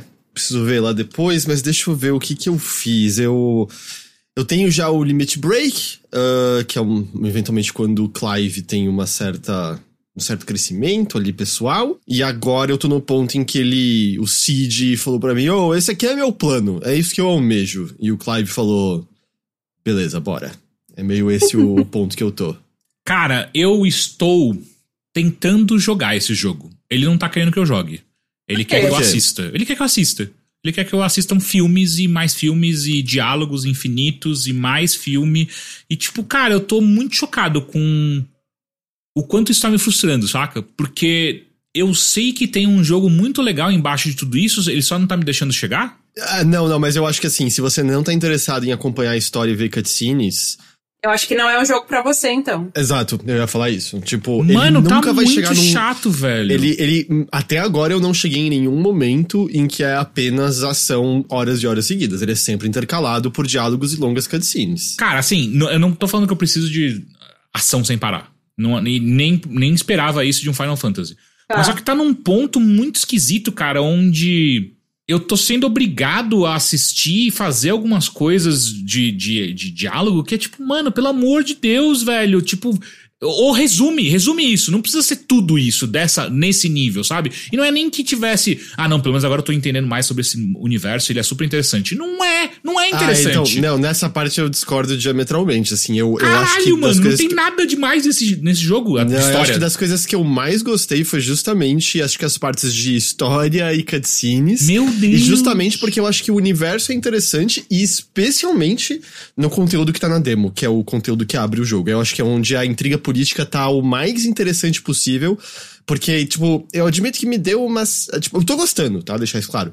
É, mas me deu uma leve desanimada quando, passado o conteúdo da demo, ele rapidamente vira Final Fantasy, tá? É, tipo, é um jogo sobre criaturas mágicas gigantes em que aquela intriga política é deixada pra terceiro plano, assim, na real. Ela não é o foco da história. E aí, isso- esse tema volta muito depois. Hein? Assim, ainda está lá. O tema da política e tudo mais daquele mundo, ele ainda é presente, mas ele realmente fica um. Ele tem uma barriga ali, né, depois do, do prólogo, e que você só vê de novo isso é, progredir muito mais pra frente.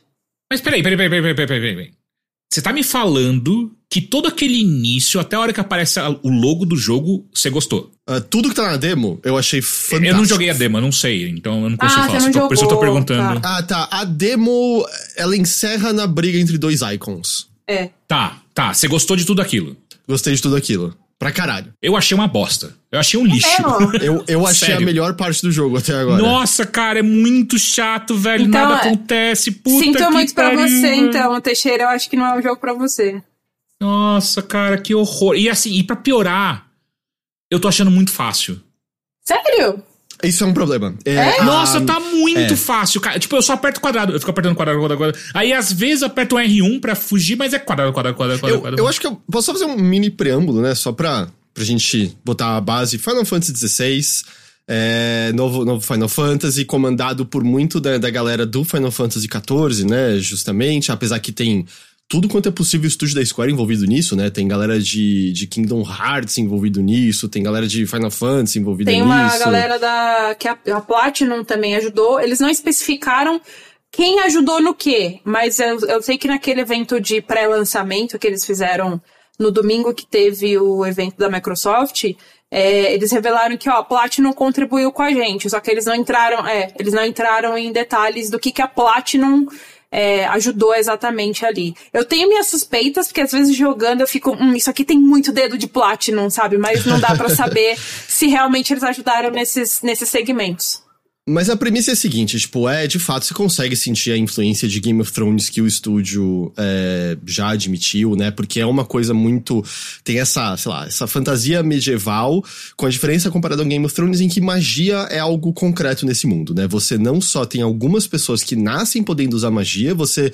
A maioria da população usa cristais pra usar magia pra poder pra vida do dia a dia, né? Literalmente pra água, pra molhar as plantas. Tipo, uma das primeiras missões secundárias que você faz é um maluco que perdeu o cristal de gelo dele que ele precisa pra congelar os peixes pra não estragarem, pra ele vender e coisas assim. E algumas pessoas nascem abençoadas pelos icons, né? Não, não, escreve E-I-K-O-N-S, que são os summons que a gente conhece da série. E eles são. É quase como se uma nação tivesse uma bomba atômica, se ela tivesse um icon na sua, nas suas fileiras. Do tipo, Bem é quase como se nações segurassem ali a bronca, porque um icon pode causar muito, muito, muito, muito, muita destruição se, se for atacado. E, e, a, e a dinâmica nesse mundo é que pessoas que nascem podendo usar magia são portadores, e isso é visto como uma coisa ruim pela maior parte do mundo. As pessoas que sabem usar magia são marcadas no rosto assim que isso é descoberto e tornam-se escravos pelo resto da sua vida. Com a diferença de quem tem um icon dentro que pode usar essa magia e não é visto dessa, dessa maneira negativa. assim. É porque é visto como uma arma, né? É, é, é diferente um pouco. Essa é a premissa desse mundo. Isso, mas aí ca- tem uma coisa também que eu acho muito interessante, é que cada nação vê os, os- as pessoas abençoadas pelos icons e os icons também como de uma forma diferente, né? Os dominantes, né? Os dominantes, exato. Isso eu acho bem interessante, que, tipo, não é o mundo inteiro ali que, ó, sabe, que venera eles, ou que acha eles muito fodas, ou que acha eles salvadores, ou coisa do tipo.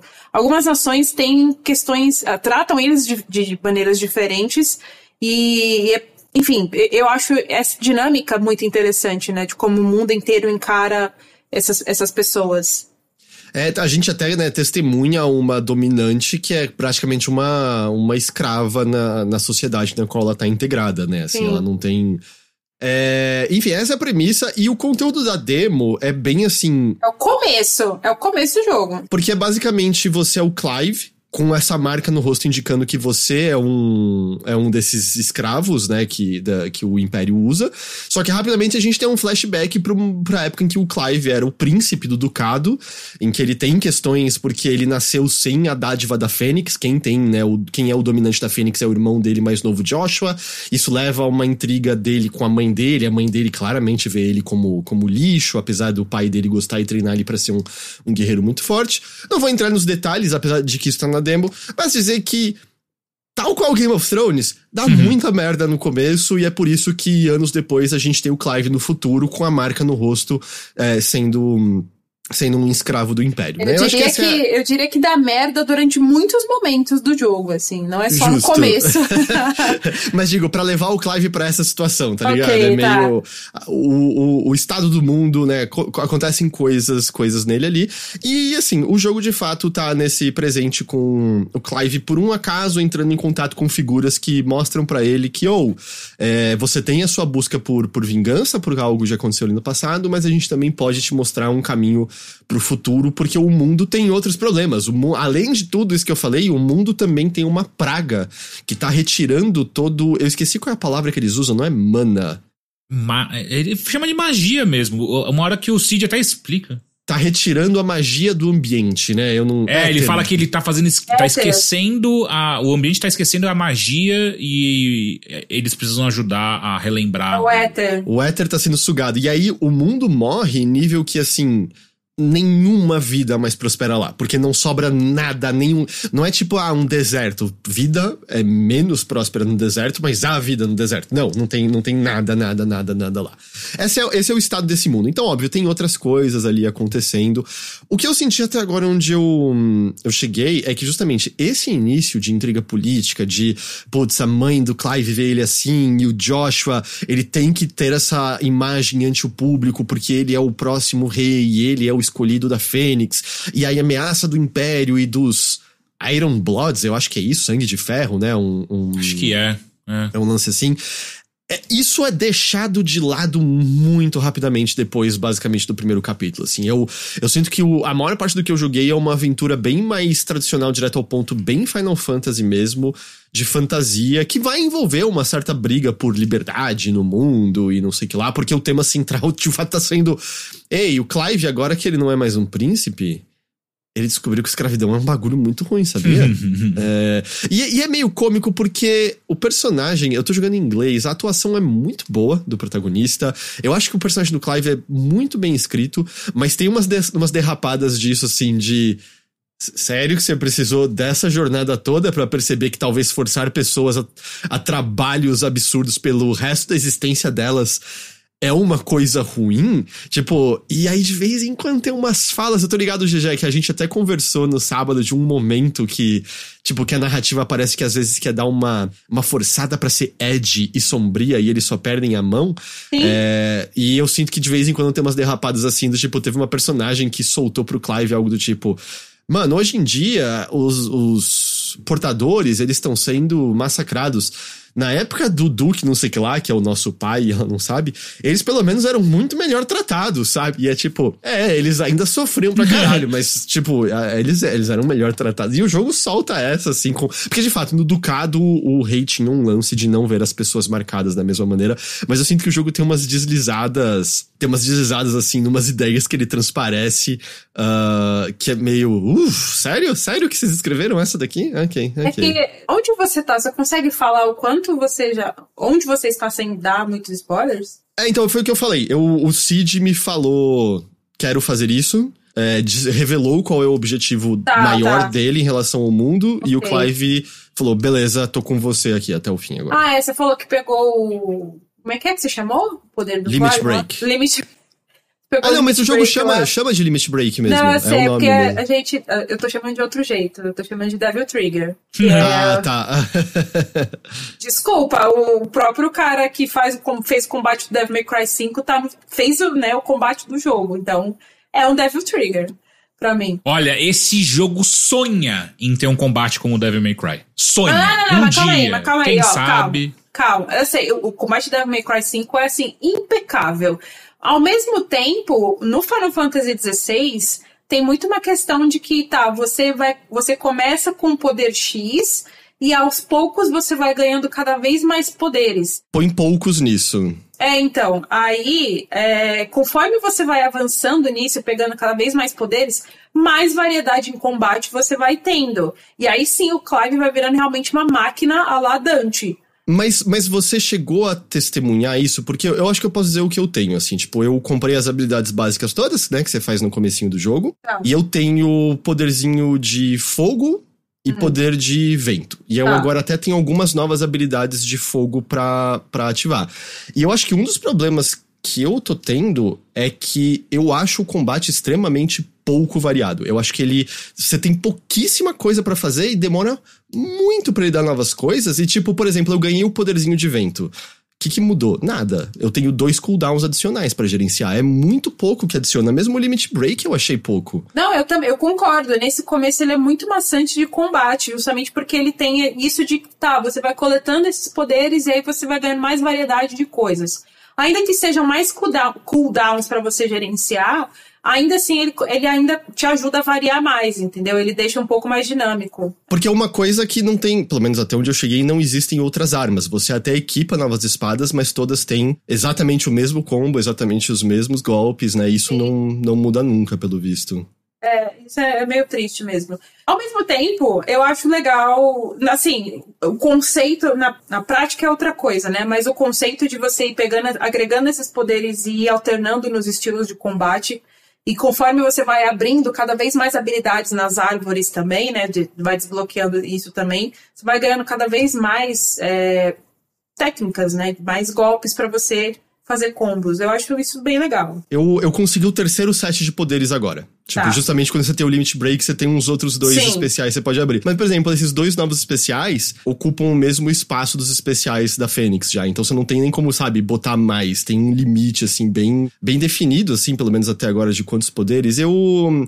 E, e, assim, tem algumas coisas meio. Deliciosas, por exemplo, você tem a esquiva na hora correta no combate, mas uma coisa que você pode fazer, você pode atacar o inimigo na hora que ele vai te atacar e você consegue. Não, parry. Ele chama de parry mesmo. Ele é muito delicioso acertar isso, tipo, tem maneiras assim de você estar mais ativo, mas eu realmente tenho sentido isso, assim, tipo, a quantidade de coisas que eu posso fazer em combate é muito minúscula. E aí eu somo com o que o Teixeira falou, em que quando eles falaram do sistema de anéis, eu achei um puta sistema legal como acessibilidade, opcional pra quem quiser botar pra diminuir a dificuldade do jogo, que, como todo mundo já ouviu, é um jogo de ação. Eu não sei se é tão interessante entrar no debate do que é um RPG ou o que, que não é. Eu sei que, tipo, cara, Final Fantasy XVI é praticamente só um jogo de ação. Você tem uns stats que aumentam ocasionalmente. E eu não acho que isso é um problema. Eu sei que tem gente puta porque não tem traços mais tradicionais de RPG. Eu não vejo nenhum problema em ser um jogo de ação. Eu também não. Mas, de fato, o elemento RPG é minúsculo, assim. Eu diria que as primeiras 10 horas do jogo, todas as vezes, você termina uma missão, você volta pra base, você tem uma nova arma pra comprar e você sempre tem o recurso certinho pra aumentar ela pra mais dois.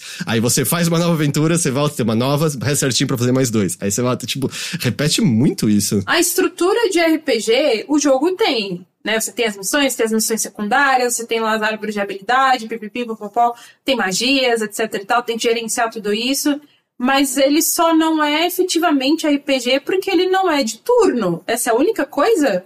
Que as pessoas estão reclamando? Porque, Não. não, não, é porque de fato, tipo, os stats são praticamente irrelevantes, os equipes... Você não, você não pode. Você não pode construir o personagem que você achar melhor. Tipo, ah, eu gostaria muito que o meu fosse focado só em Ah, magia. tá. Ok, tá. eu tá, até tá. diria assim, o, o- como eu resumiria, é um jogo em que a expressão do jogador é praticamente inexistente. Eles Ah. têm exatamente a história que eles querem contar, os combates que eles querem ter, e o quanto que você pode desviar do- da força, das habilidades, do equipamento que você pode ter, a não ser que mais pra frente abra, até onde eu tô, é.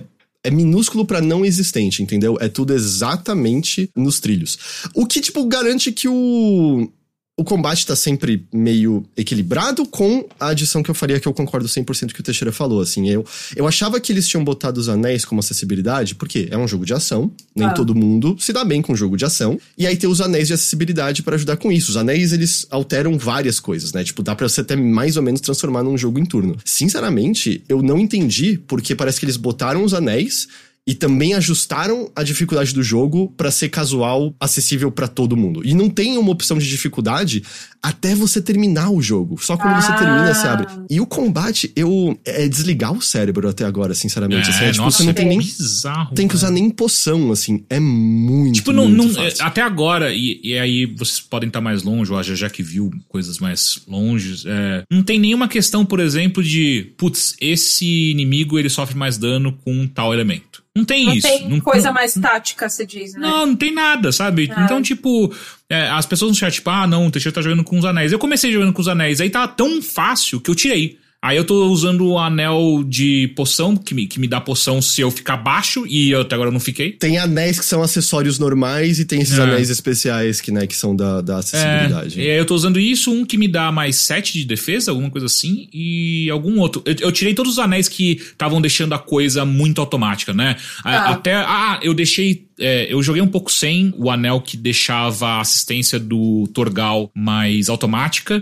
Mas aí quando eu tirei, eu percebi que eu não tava usando. Aí eu falei, porra, mas se eu não vou usar, então deixa o anel e ele faz aí o que ele precisa fazer. Ah, e uma outra coisa que me incomodou bastante nesse eh, no, no combate é que alguns inimigos são só esponja de dano. Eles não vão mudar o padrão, eles não vão mudar ah, nem mesmo a fase, é, tipo, um ou outro, daí é mais um boss, que daí muda um pouco um ataque ou outro. Mas, cara, é tudo idêntico, assim, tipo, todos os combates que eu entre- entrei até agora são os mesmos, que é, eu entro no combate, aperto bola pra dar o dash até o próximo inimigo, eu nem escolho mais quais são os inimigos, dou um dash até o inimigo e começo a apertar quadrado, quadrado, quadrado, quadrado, quadrado e vou embora, sabe? Daí solta um poder ou outro pra ver se ó, alguma partícula bonita nesse jogo, mas não muda nada. E aí eu tô meio tipo, cara, desde o começo, desde os primeiros combates eu tô, não, não é possível. Em algum momento isso vai ficar difícil. Ele tem que ficar difícil, ele tem que me, me trazer algum tipo de- de Até o ponto que eu cheguei, não. Até o ponto que eu cheguei tá, tipo, igualzinho. Nem na- na- nas batalhas de Icons vocês sentem que ficaram um Não pouco mais cheguei, difícil? não cheguei nessas Ah, batalhas. tá, o ainda. Teixeira não chegou, tá. Essas lutas eu acho que elas são até mais fáceis, porque elas querem ser mais cinematográficas, então eu... Quando eu comecei a jogar as primeiras cinco horas, eu mandei uma mensagem pro Tengu, do Jogabilidade. E eu falei, cara, sabe o que eu sinto que Final Fantasy XVI é? É como se fosse a versão jogo prestígio HBO, que é tipo o que a Sony faz, Hum. de Azura's Wrath. Ah, sim. é. Porque ele é um jogo muito focado nos combates não serem difíceis, mas serem visualmente, tipo, na luta dos icons, né? Ah. São os bichos gigantes voando de um canto pro outro, soltando explosões lindas.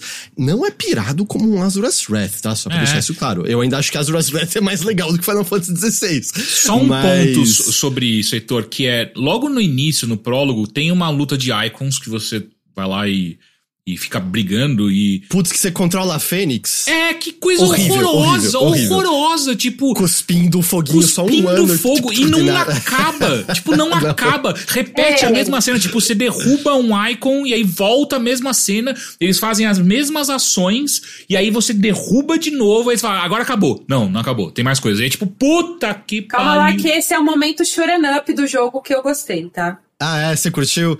Eu, eu queria um pouquinho mais de coisa pra fazer ali só, sabe? Eu curti É. exatamente pelo que o Profito falou, é da galera do Drakengard.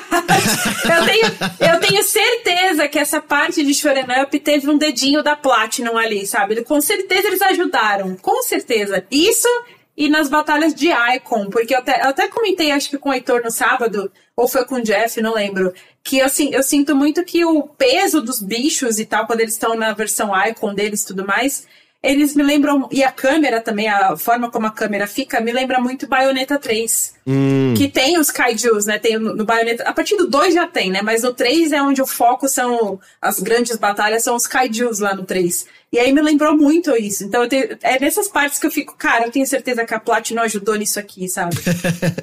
e, e, assim, eu acho que talvez essas lutas. Eu acho que o tom do jogo tá mais nisso, entende? Eles têm essa, esse verniz um pouco mais sério, um pouco mais de intriga política, mas eu acho que o, o começo eu tava um pouquinho. Ah, putz, não tá indo na direção que eu queria, porque a demo, né, pareceu que era uma outra coisa. Mas depois que eu aceitei, não, beleza, é uma história Final Fantasy. Eu acho que talvez uma coisa que valha é. Final Fantasy XVI tá mais pra Final Fantasy IV do que Game of Thrones. Ainda Tá. é, um, é um universo de fantasia com bem e mal extremamente bem definido, ou pelo menos os personagens bondosos que cometeram atrocidades conseguem sentir que eles cometeram atrocidades. E, e na verdade, esse paralelo que eu fiz, vocês jogaram Final Fantasy IV? Não. Sim. Perdão, Teixeira, um leve spoiler, mas eu acho que você não. Eu nunca vou jogar Final Fantasy IV. Final Fantasy IV tem um lance de que o, o protagonista, é o é Cecil, né? Cécio. Ele começa como um Dark Knight e ele Isso. eventualmente vira um paladino na, na jornada dele e tudo mais. Exato. Ele era mais legal como Dark Knight, mas enfim. É, e o Clive, ele tem, tipo, um momento meio parecido com o que o Cecil tem de. de... Ele não era Dark Knight, ele era Dragoon. Não, não, o Cecil era Dark Knight, Dragão é seu amigo. Ah, é o, é o Cain, né? É verdade. É, é o Caim. é, verdade. é. Tanto que a diferença, né, que os Dark Knights consomem a própria vida pra causar É, sim, dano, e sim, aí o sim. paladino protege os amigos, É. né? Então eles são meio. Exatamente, aham. opostos. E aí eu acho que quando eu aceitei, tipo, não, beleza, é mais fantasia, eu acho que aí começou a história, eu, eu comecei a sentir mais. Tem, tá. Eu acho que é uma boa história de fantasia. Eu acho que os temas do mundo real e coisas como, por exemplo, justamente comentar que a escravidão é uma coisa ruim, é bem fraco a maneira como o jogo tá executando. Com certeza. Mas a parte fantasia, vamos lutar contra o Império do Mal, eu acho que tá, tá funcionando porque, justamente, tem coisas como produção. O jogo é lindo, eu acho que a atuação do Clive tá fantástica. O Cid é provavelmente o Cid mais legal que um Final Fantasy já teve até hoje. E a voz desse A cara voz em do inglês. é muito Puta bom. merda. Puta, merda. eles- E, e assim, cara, detalhes. A, é uma moça que aparece no começo, você até quer falar dela, GG. Você lembra o nome dela? A Benedicta? Benedicta. Mano, quando ela fala, tem até o enrugadinho do lado do nariz. Vocês perceberam? Não, mas peraí, peraí, peraí, peraí, peraí. Tempo, tempo, tempo.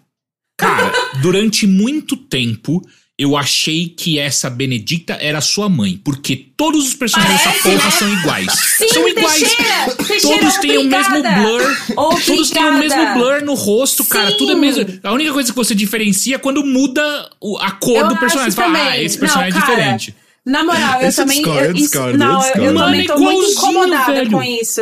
Eu tô muito incomodada com Eu tô isso desde o chocado, é começo. tudo igual, porque velho. todas as. Isso é mais pros, pras personagens femininas, tá? Porque os masculinos você ainda consegue diferenciar eles em Final Fantasy XVI. Agora, as personagens femininas, elas têm o rosto igual. O rosto é o mesmo, só muda É, o formato é. do cabelo.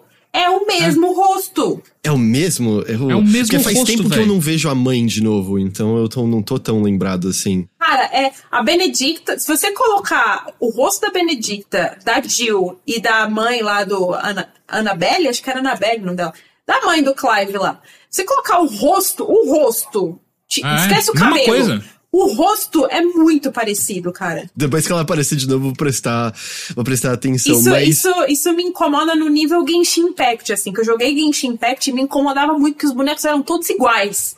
E o Final Fantasy XVI tá cometendo a mesma coisa. Me incomoda muito que as personagens femininas têm o mesmo rosto. Não tem uma variação grande, assim, que, sei lá, você bate o, o olho, assim, na, na Benedicta e, pô, Benedicta tem um orelhão, né, cara? Ah, Dá pra ah, diferenciar é, ela pela exato. orelha grande ou coisa do tipo. Ou, sei lá, você bate, bate o olho na Jill e você fala, cara, a testa da Jill é enorme, né? Caralho, você reconhece ela pela testa. Nada, nada do tipo, nada. Aqui, o Penacho jogando falou: Final Fantasy XVI é a maior decepção do ano.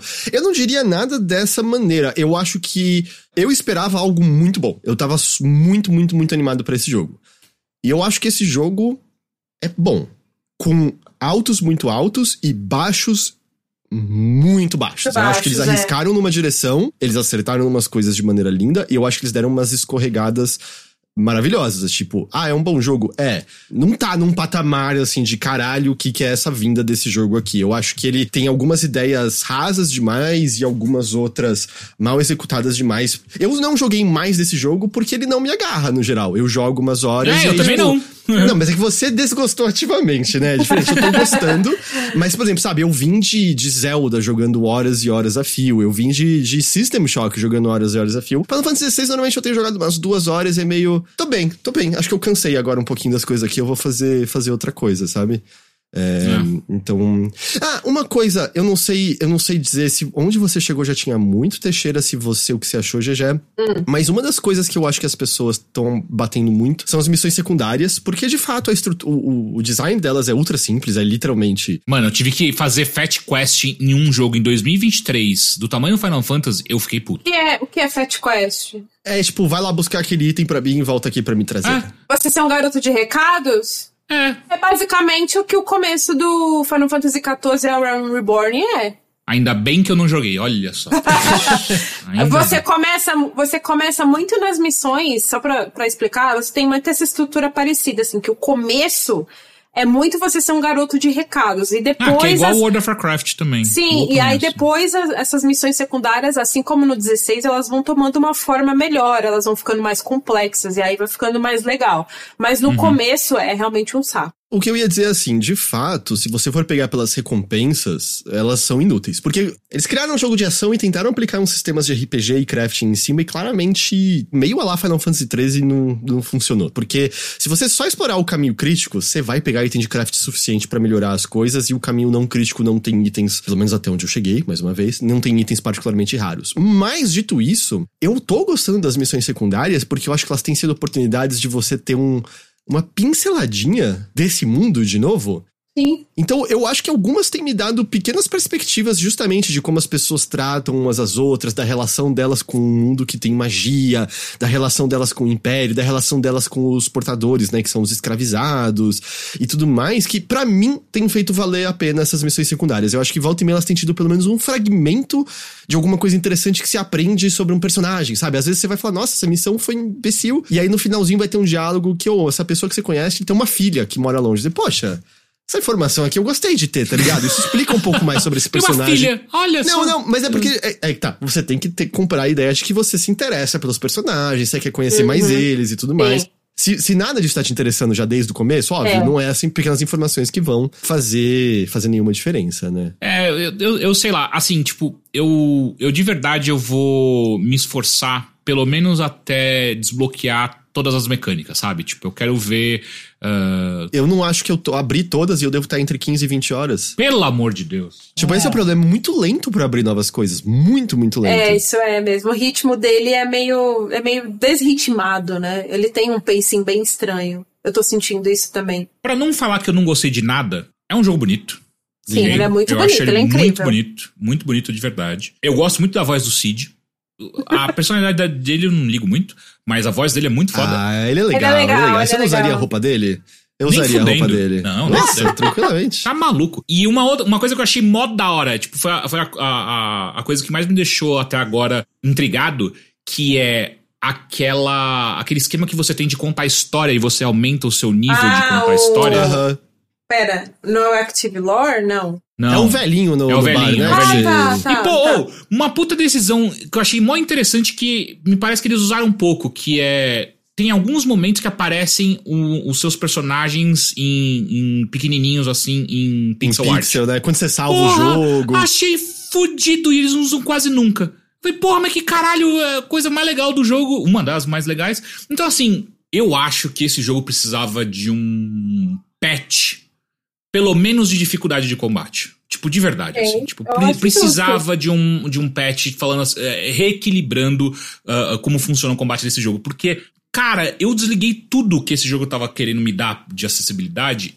E esse bagulho é um é apertar quadrado sem parar, sabe? Tipo, eu tô achando cho eu tô chocado. Foi o que eu falei, quando você termina, você abre esse modo Final Fantasy, que parece que não é só a dificuldade que aumenta, ele muda todos os encontros do jogo. Ah, que legal. Então É? o jogo de verdade tá depois de- dele. É isso? Eu queria ter já uma opção de poder acessar É. isso, justamente, porque, tipo, Porra, é essa? incrível a acessibilidade que eles deram, que ajusta a dificuldade pra um jogo de ação, mas eu achei que o resto da galera talvez tenha ficado esquecido na fila do pão, porque eu não vou jogar esse jogo duas vezes. É. Eu não vou terminar esse jogo duas vezes. Eu acho que o combate pra mim é a coisa se a gente tá falando de decepção, é a mais decepcionante pra mim. É. assim. Proble-. Porque o, o problema é, ele é gostoso. O sentimento dele é gostoso. Quando você acerta um parry, é delicioso. Mas eu não acho que eu tenho. Eu não preciso fazer, né? Eu não preciso fazer. Parece que eu não tenho o suficiente pra trazer variedade pro negócio, sabe? Eu fico Ah. sonhando em ter uma nova arma, em, em alguma Não, e agora que você me assim. falou que, tipo, o Clive sempre vai ter uma espada, eu tava achando que eu ia encontrar, sei lá, pô, duas espadas, uma espada e um Não. escudo. Eu acho que uma coisa também que, ele, que esse jogo pecou também é não te dar controle sobre os outros personagens, né? Porque É, você é, basicamente é. só.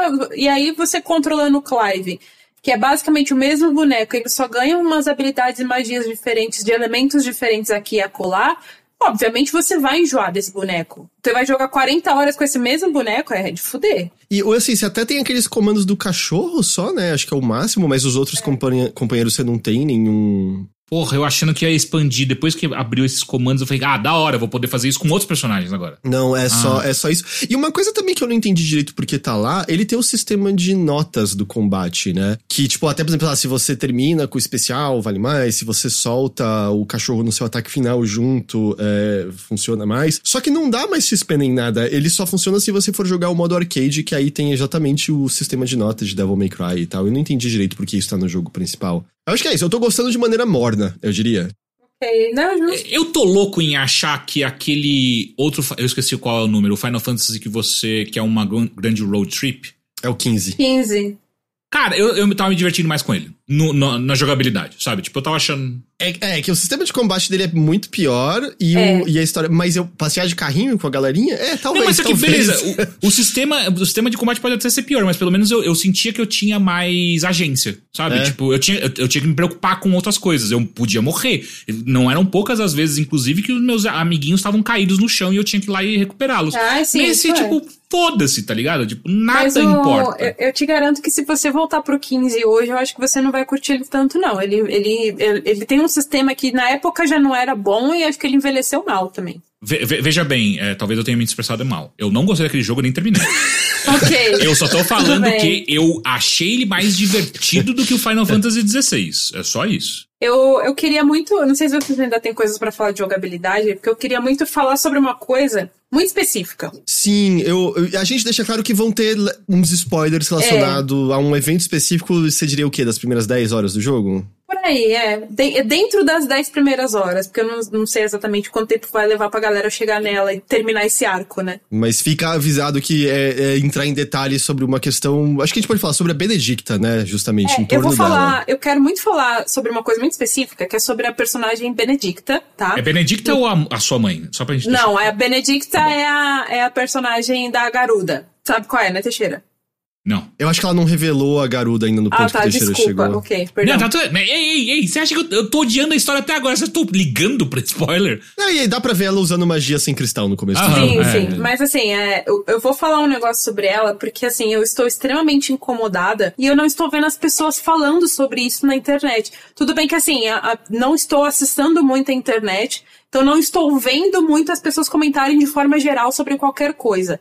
Mas eu sinto que isso tá, tá com pouca relevância, sabe? Muito menos do que deveria. Que são. Tem um que eu quero entrar depois que eu zerar o jogo, que são as personagens femininas de modo geral. Mas nesse momento eu quero falar especialmente da Benedicta. Por quê? E aqui já vão, já vão entrar alguns spoilers. É, eu fiquei extremamente incomodada, muito incomodada, com a forma como ela foi retratada nesse jogo. Tem uma parte muito específica quando você tá lutando com ela, acho que é meio que pré-batalha final contra ela, que para ela se transformar na garuda de verdade, ela precisa primeiro passar por um período ali que ativa um gatilho nela, um gatilho emocional de abuso sexual. Ah, eu sei qual que. Já, eu ouvi. Ah, eu ouvi você falando com, Je- com Jefferson. É. Sim, É, a gente tava lembrei. falando disso no sábado.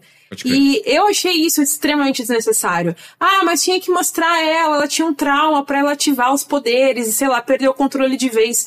Puta que pariu, gente. 2023 tem tantas formas de você mostrar um trauma. E aí, pra ser uma mulher, aí cai duas coisas, né? Caem dois tropos que eu acho horríveis. Um, o gatilho do abuso sexual, que por si só é horrível, que parece que pra mulher poder, sabe, se empoderar, ela primeiro tem que passar por um trauma desse. E em segundo, é a questão de que tá, depois disso ela ainda fica, ela perde o controle, ela fica louca. Então, além de tudo, tem o tropo da mulher vilã louca, né? E aí tem. É, é, tudo junto e misturado e é só horrível. É horrível. Sabe o que eu acho que é pior ainda? Ó, a parte dela perder o controle, pelo menos já tinha sido estabelecido antes e no Active Time Lore dava para ler, sabe? Que ou às vezes acontece dos icons despertarem e a pessoa não tem controle. Apesar que eu tinha entendido que ela já era capaz de despertar nesse momento sim, o icon dá dela. entender que sim. É, o único que você entende que não é capaz de controlar é o Clive. É o Clive, né? Eu também tinha entendido isso. Exato. A outra coisa que acontece é, por um, um evento ali da história, ela não tá sentindo contato com o Garuda, a Garuda dentro dela. E é estabelecido pelos, pelos dominantes que você meio que sente a presença, né, do Icon dentro de você. E quando ela não sente a presença desse bicho que ela basicamente sente com ela a vida toda e que é central para o que ela acredita, para o que ela tá lutando, para quem ela segue, ela pira. Você vê ela ali na hora, tipo, o que, que aconteceu? Acabou o mundo inteiro dela. Então, ela já tá nesse momento passando por um trauma forte o suficiente Sim. que eu, a maneira como acontece, ela tá sendo acompanhada por uns guardas dela. Aleatoriamente, é, bandidos atacam e matam todos os, os, soldados acompanhando ela, e aí quando rola a ameaça de violência sexual que ela desperta. Se ela já tá nesse parafuso porque é algo extremamente integral a quem ela é, por que que não poderia só ela, desesperada, sem a garuda, sem ela sentir garuda, perde o controle, mata acidentalmente os guardas dela e entra no combate? Não, eu de verdade, na hora, até tem um que cômico, assim, no quão meio preguiçoso é a escrita de Sim. aleatoriamente bandidos aparecerem naquele lugar Sim. e atacarem aquele grupo ali, sabe? Só pra ela ter esse gatilho. É só pra isso. Não tem porquê, porque é assim, não é nem subjetivo, gente. Você vê, a cena mostra as mãozinhas dos caras indo em cima dela, assim. O plano, Nossa. tipo, mostra as mãozinhas indo em cima dela e ela, tipo, caralho, fudeu, sabe? E aí tem aí você vê um flashback de um contexto que, tipo, foda-se, não te dá um contexto nenhum. É só que você entende que tá, no passado ela parece que sofreu isso também, né? Pra quê? Aí, beleza. É. é. não tem, é muito desnecessário. Mas a cereja do bolo, pra mim, assim, isso, isso por si só já é muito horrível. A, a, mas a cereja do bolo, do quão horrível é retratada a Benedicta, é que a luta dela, quando ela realmente se transforma na garuda, que é um, assim, é espetacular, o design dela é incrível, ela voa, ela pode fazer o que ela quiser. Ela podia descer, fazer uns rasantes, ia ser uma luta incrível. Baioneta tá aí para provar que dá para fazer luta de uma pessoa pequenininha com um bichão grandão que voa. Dá para fazer isso. Bayonetta provou que dá para fazer, sabe? E tem a, tem a galera da Platinum envolvida no, no desenvolvimento do Final Fantasy XVI. Mas aí o pessoal me coloca a Garuda para lutar contra o Clive, humano, de quatro. What the fuck? Quê? Eu juro não pra Clive vocês. de quatro. É, não, ah, tá. a Benedicta tá de quatro. Ela vira Ah. a garuda e ela fica num espaço minúsculo que ela fica de quatro. Você luta com ela lá de quatro. É uma luta esquisita. É, todo esse pedaço eu achei esquisito porque pareceu meio acelerado o que eles queriam que acontecesse com a Benedicta. E eu senti isso um pouquinho em alguns eventos, que é. Parece que é justamente eles pegaram também as lições erradas de Game of Thrones. Porque Game Nossa. of Thrones tem isso também. Pegaram tudo errado de Game of Thrones. Eles usaram de violência sexual como Muito. algo muito barato e muitas vezes, eu acho que talvez a das que mais chamou atenção era quando havia uma personagem sendo estuprada. Mas a cena era com foco num outro homem, né? Num outro personagem, como se ele estivesse sofrendo mais Sim. por ter que testemunhar aquilo. Então, tipo, Game of Thrones tem muitos desses tropeços, e às vezes eu tenho essa impressão que eles, pra ser um pouco mais sombrio e tudo mais, apelam um pouco pra isso, assim. Tanto que eu já senti que eu já tive umas duas ou três ocasiões em que eu conheci personagens e, ah, beleza, um pouquinho de novas perspectivas e tal. E pouquíssimo depois, ah, todo mundo foi massacrado pra mostrar como o Império é horrível e não sei que lá. E aí, eventualmente, per- perdeu um pouquinho o efeito, sabe? Porque eu senti, pô, é, beleza, já aconteceu isso aqui tantas vezes do que eu atravessei aqui até agora, que, que não tá funcionando. Ao mesmo tempo, pra quem viu, tem uma cena em que você visita um padre que tá cuidando de portadores, que são as pessoas escravizadas. E aí, por exemplo, é uma cena boa, em que, tipo, você entende o Clive vendo mais do mundo, aprendendo algo sobre o mundo, aprendendo sobre como as- os, os portadores são tratados. Eu tô sentindo muito isso, sabe? Eu sinto que ele derrapa toda hora. Às vezes eu tô, tipo, tô no caminho, beleza, tá legal. E aí acontece uma coisa, "Ah", ele sai do caminho por um tempo e eu fico, uff, o que tá acontecendo aqui? Ah, beleza, beleza. Final Fantasy XVI conseguiu puxar na direção de novo, beleza, vamos, vamos, vamos. Mas parece que essas derrapadinhas sempre acontecem, sabe? É. De tempos em tempos acontecem. Eu não desencorajaria ninguém, eu só diria, ou. é um bom jogo. Não espere, tipo, a pressão que talvez, né, você espera vir com um Final Fantasy, né? Ou melhor, expressão não, né? A expectativa que vem com um Final Fantasy. Eu acho que tinha muito. Eu não acho que é, é esse jogo todo, não, tá ligado? Eu acho que é um Ele bom não jogo. é. É que assim, tem, tem uma questão também que eu acho que. E eu vou falar isso de maneira 100% generalizada, porque eu acho que existe uma pressão de, e, e uma glamoriza. Não sei se é essa o termo certo que, que, né, que, que dá pra usar nesse contexto. Mas é, quando se trata de Final Fantasy, as pessoas esperam uma segunda vinda de Jesus, sempre. Com o 13 foi assim. Não tô colocando, tipo, ah, a culpa é da Square que hypa todo mundo. Não, é uma série muito amada, né? Não, sim, é uma série muito amada e tem, a gente também tá vivendo no, no, no ápice de uma cultura de hype, né, de forma geral no entretenimento. Então tudo isso acaba, né, é, amontoando pra ajudar na- nessa, nesse sentimento também. Mas eu acho que desde o 13, talvez, eu sinto que todas as pessoas sempre esperam, eu inclusa, eu me incluo nisso, sempre esperam uma segunda vinda de Jesus quando se trata de Final Fantasy. E nunca é, sabe? Eu não sei se, se vocês também sentem isso. Ah, eu acho que assim, desde o 13, definitivamente nenhum foi. Tipo, tá- eu não joguei o 14, que é o MMO, que eu sei que todo mundo. Mas assim, mesmo o 12 que eu gosto, ele é mecanicamente muito legal. Mas a história é, uma ótimo. porcaria. Uma Ah, eu gosto da porcaria. história, eu gosto muito dos. É. A única história boa em Final Fantasy é Tactics. É a única. A do Tactics é foda. O Tactics, pra mim, ele faz melhor o que eu achei que o 14 fa- faria, que é, durante muito do Tactics, a intriga política é excelente. Ele esquece da intriga política e põe só uns demônios pra você lutar, mas eu sinto que ele demora mais tempo pra acontecer isso do que o 16 aconteceu, tá ligado? É. Mas sim, acho que de fato, se você pegar quando o Final Fantasy foi absurdamente incrível, faz tempo. Eu acho que talvez o 10 foi o último absurdamente incrível. De novo, não sim. considerando o 14, que eu não tenho propriedade Cara, eu falar. não consigo entender esse combate. Sério, tipo, Do- eu não consigo 15? entender quem é que Do- do testou 16? isso e. É, testou Ah. e falou. Tá bom assim. Olha, eu, eu, tô, eu tô com você nesse sentimento em relação a Benedicta. Eu não consigo entender como que Ah, alguém também. viu esse, esse texto dessa personagem e falou: Não, isso aqui tá legal, a galera vai gostar dela. Puta que me pariu. Eu tô muito revoltada. Eu tô com a sensação que, tipo, no final do jogo eu vou estar com todas as ferramentas possíveis e vai ser legal.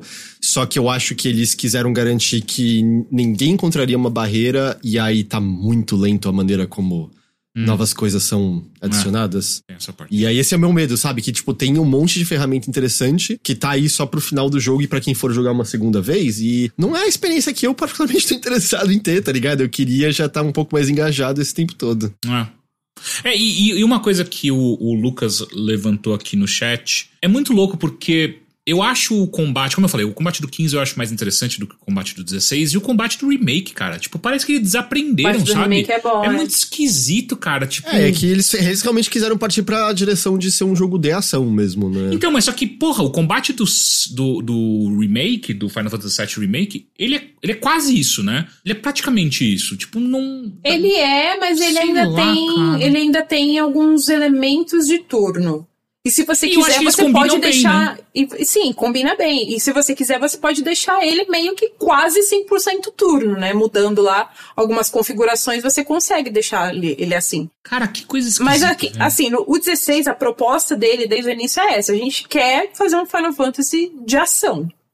E esse é isso aí. E eu repito, eu não tenho nenhum problema da série querer ser o que ela quiser, tá ligado? Uhum. Por mim, o, sei lá, Final Fantasy 17 poderia ser o Tactics e pra mim tava ok. Eu não me importo Nossa, deles. Cara, não fala Seria isso que meu incrível. coração sofre, tá? Mas eu quero dizer, pra mim não importa. Se, se, se, os, se os desenvolvedores, se os artistas querem testar algo diferente, eu não me Aham. importo. Porque Final Fantasy é tanta coisa e, de fato, o combate por turno eu não sei se é o suficiente, se é uma mecânica que faz o jogo vender as milhões de cópias que a Square que ele venda, tá ligado? Final Fantasy VII Remake não teve vendas absurdas. Sim, mas é que assim, convenhamos também que a projeção de vendas da Square, eles vivem outra realidade quando se trata em projeção de vendas, né? Sim, sim, sim. Eu nunca vi uma empresa que, tipo, não, a gente quer vender bilhões. Tô zoando, né? Não é isso. Mas, cara, a Square vive em outra realidade quando se trata de projetar número de vendas. Eu, eu, eu não descarto isso, mas, por exemplo, instintivamente, você acha que um jogo de ação ou um jogo combate por turno tem mais chance de alcançar sucesso no grande público? Público. Ação. Tipo, é ação, né? A gente sabe Ação. disso. Ação, com certeza. Então eu, eu, eu acho que é meio. Eu acho que tem essa tentativa.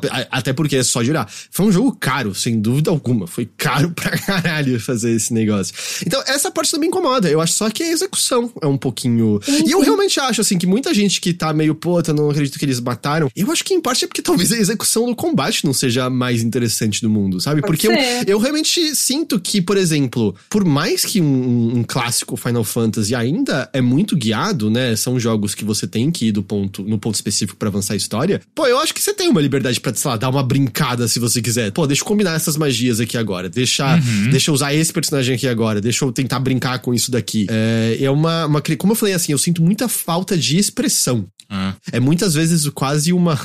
Não é uma novela visual porque tem ação, assim, mas é um jogo narrativo que, por um acaso, tem momentos de ação, mas que eles tornaram de forma nunca ter atrito com o que você tá fazendo, sabe? Você sempre vai seguir em frente pra ver mais da história. E é uma escolha, é uma escolha.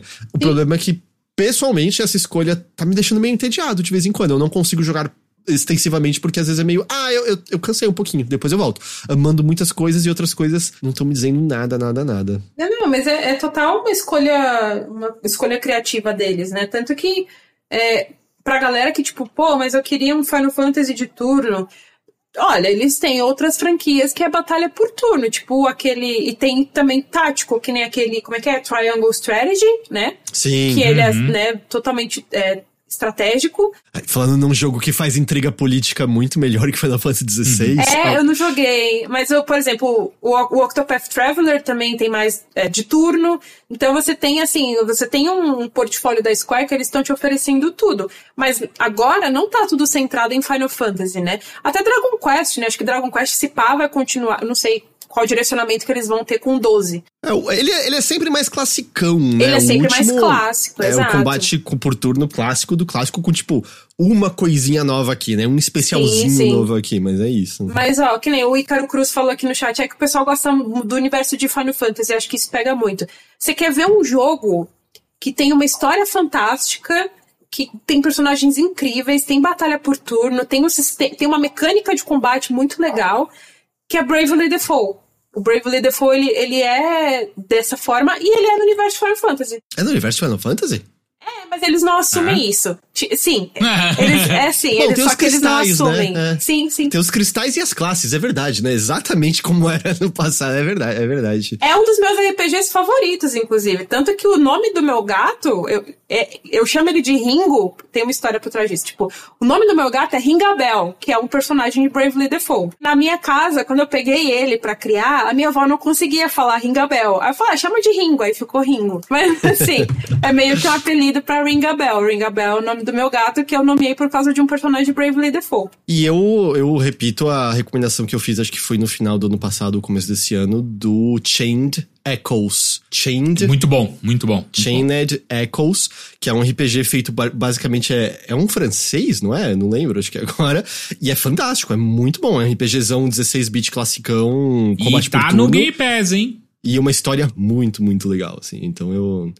Eu recomendo se você tá afim desses RPG desse estilo mais clássico, porque.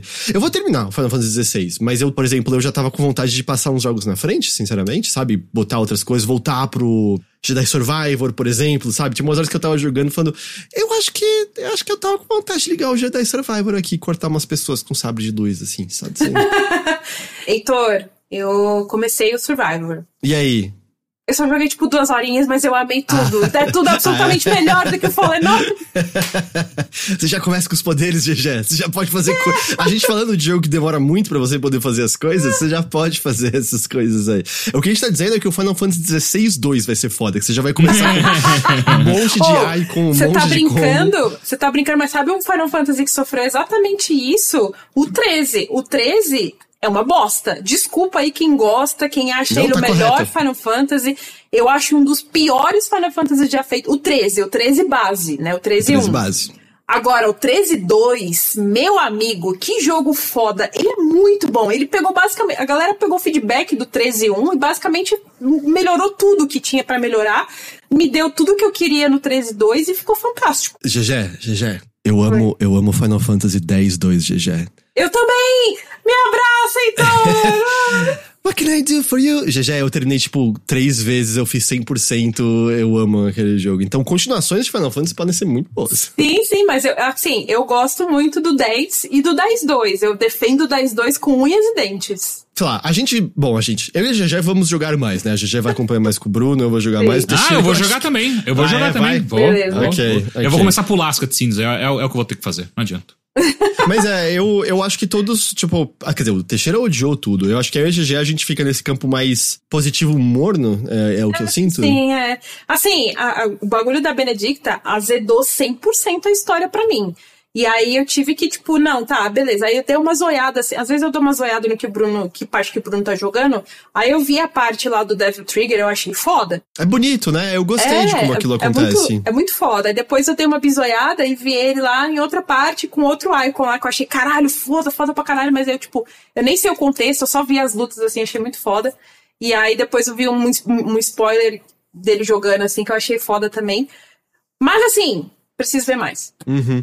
É, eu, eu acho que eu também botaria essa concessão, tá, gente? Eu, eu ainda tô, pelo que eu entendo do tamanho desse jogo, eu acho que eu tô bem no começo ainda. Acho que sim. Você tá, você pegou, acabou, acabou de pegar o Devil Trigger, né? É, eu joguei, né, eu joguei um pouco mais disso já depois. Eu, eu viajei com uma outra personagem até Rosé, Roséria? Roséria? Rosária? É, não, é lá que rola, né, justamente Devil Trigger. Eu fiz Sim, algo sim. depois disso. Ah, é que tem a volta. Na volta acontece umas coisinhas no caminho. Acho que é isso que eu tô pensando. Quando você vai voltar pro esconderijo, tem um- uns eventos no caminho. Ô, Heitor, Oi.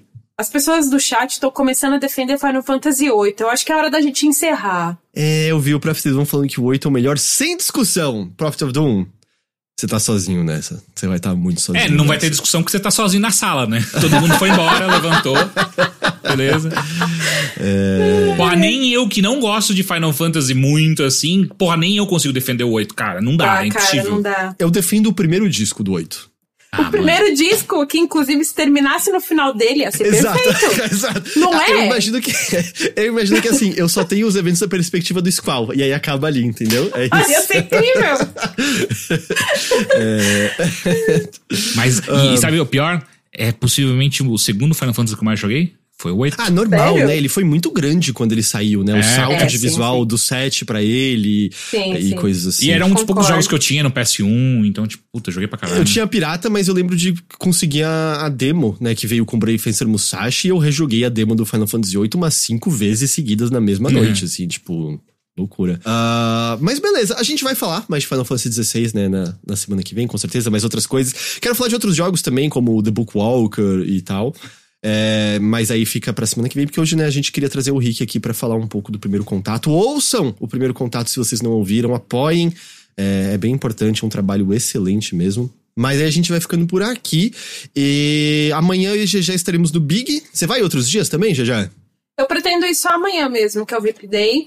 Eu estou dependendo de uma resposta para uma entrevista, e aí, dependendo, pode ser que eu vá outro dia só por causa dessa entrevista. Mas ainda não tenho resposta, então não sei. A princípio, eu só vou amanhã. Caso quarta-feira, né, que é o, o dia da imprensa. Eu vou na quarta. É que dependendo, às vezes eu não consigo jogar todos os indies que eu quero jogar. Aí talvez eu tenha uma, uma volta na quinta. Eu tô muito curioso pra ver como vai ser o tamanho do Big, porque Eu também. não me parece que vai ser necessariamente maior de jogos indie, mas vai ter, né? As empresas já estavam lá no ano passado e parece que vão estar com maior presença ainda esse ano. É, tô curioso como é que vai ser. Semana que vem a gente conversa um pouquinho sobre como foi o, o Big. Pênis Big. Vai ter pênis Big no, no Big? Acho que não, acho que não. Caralho, ia ser, ia ser foda, ia ser foda.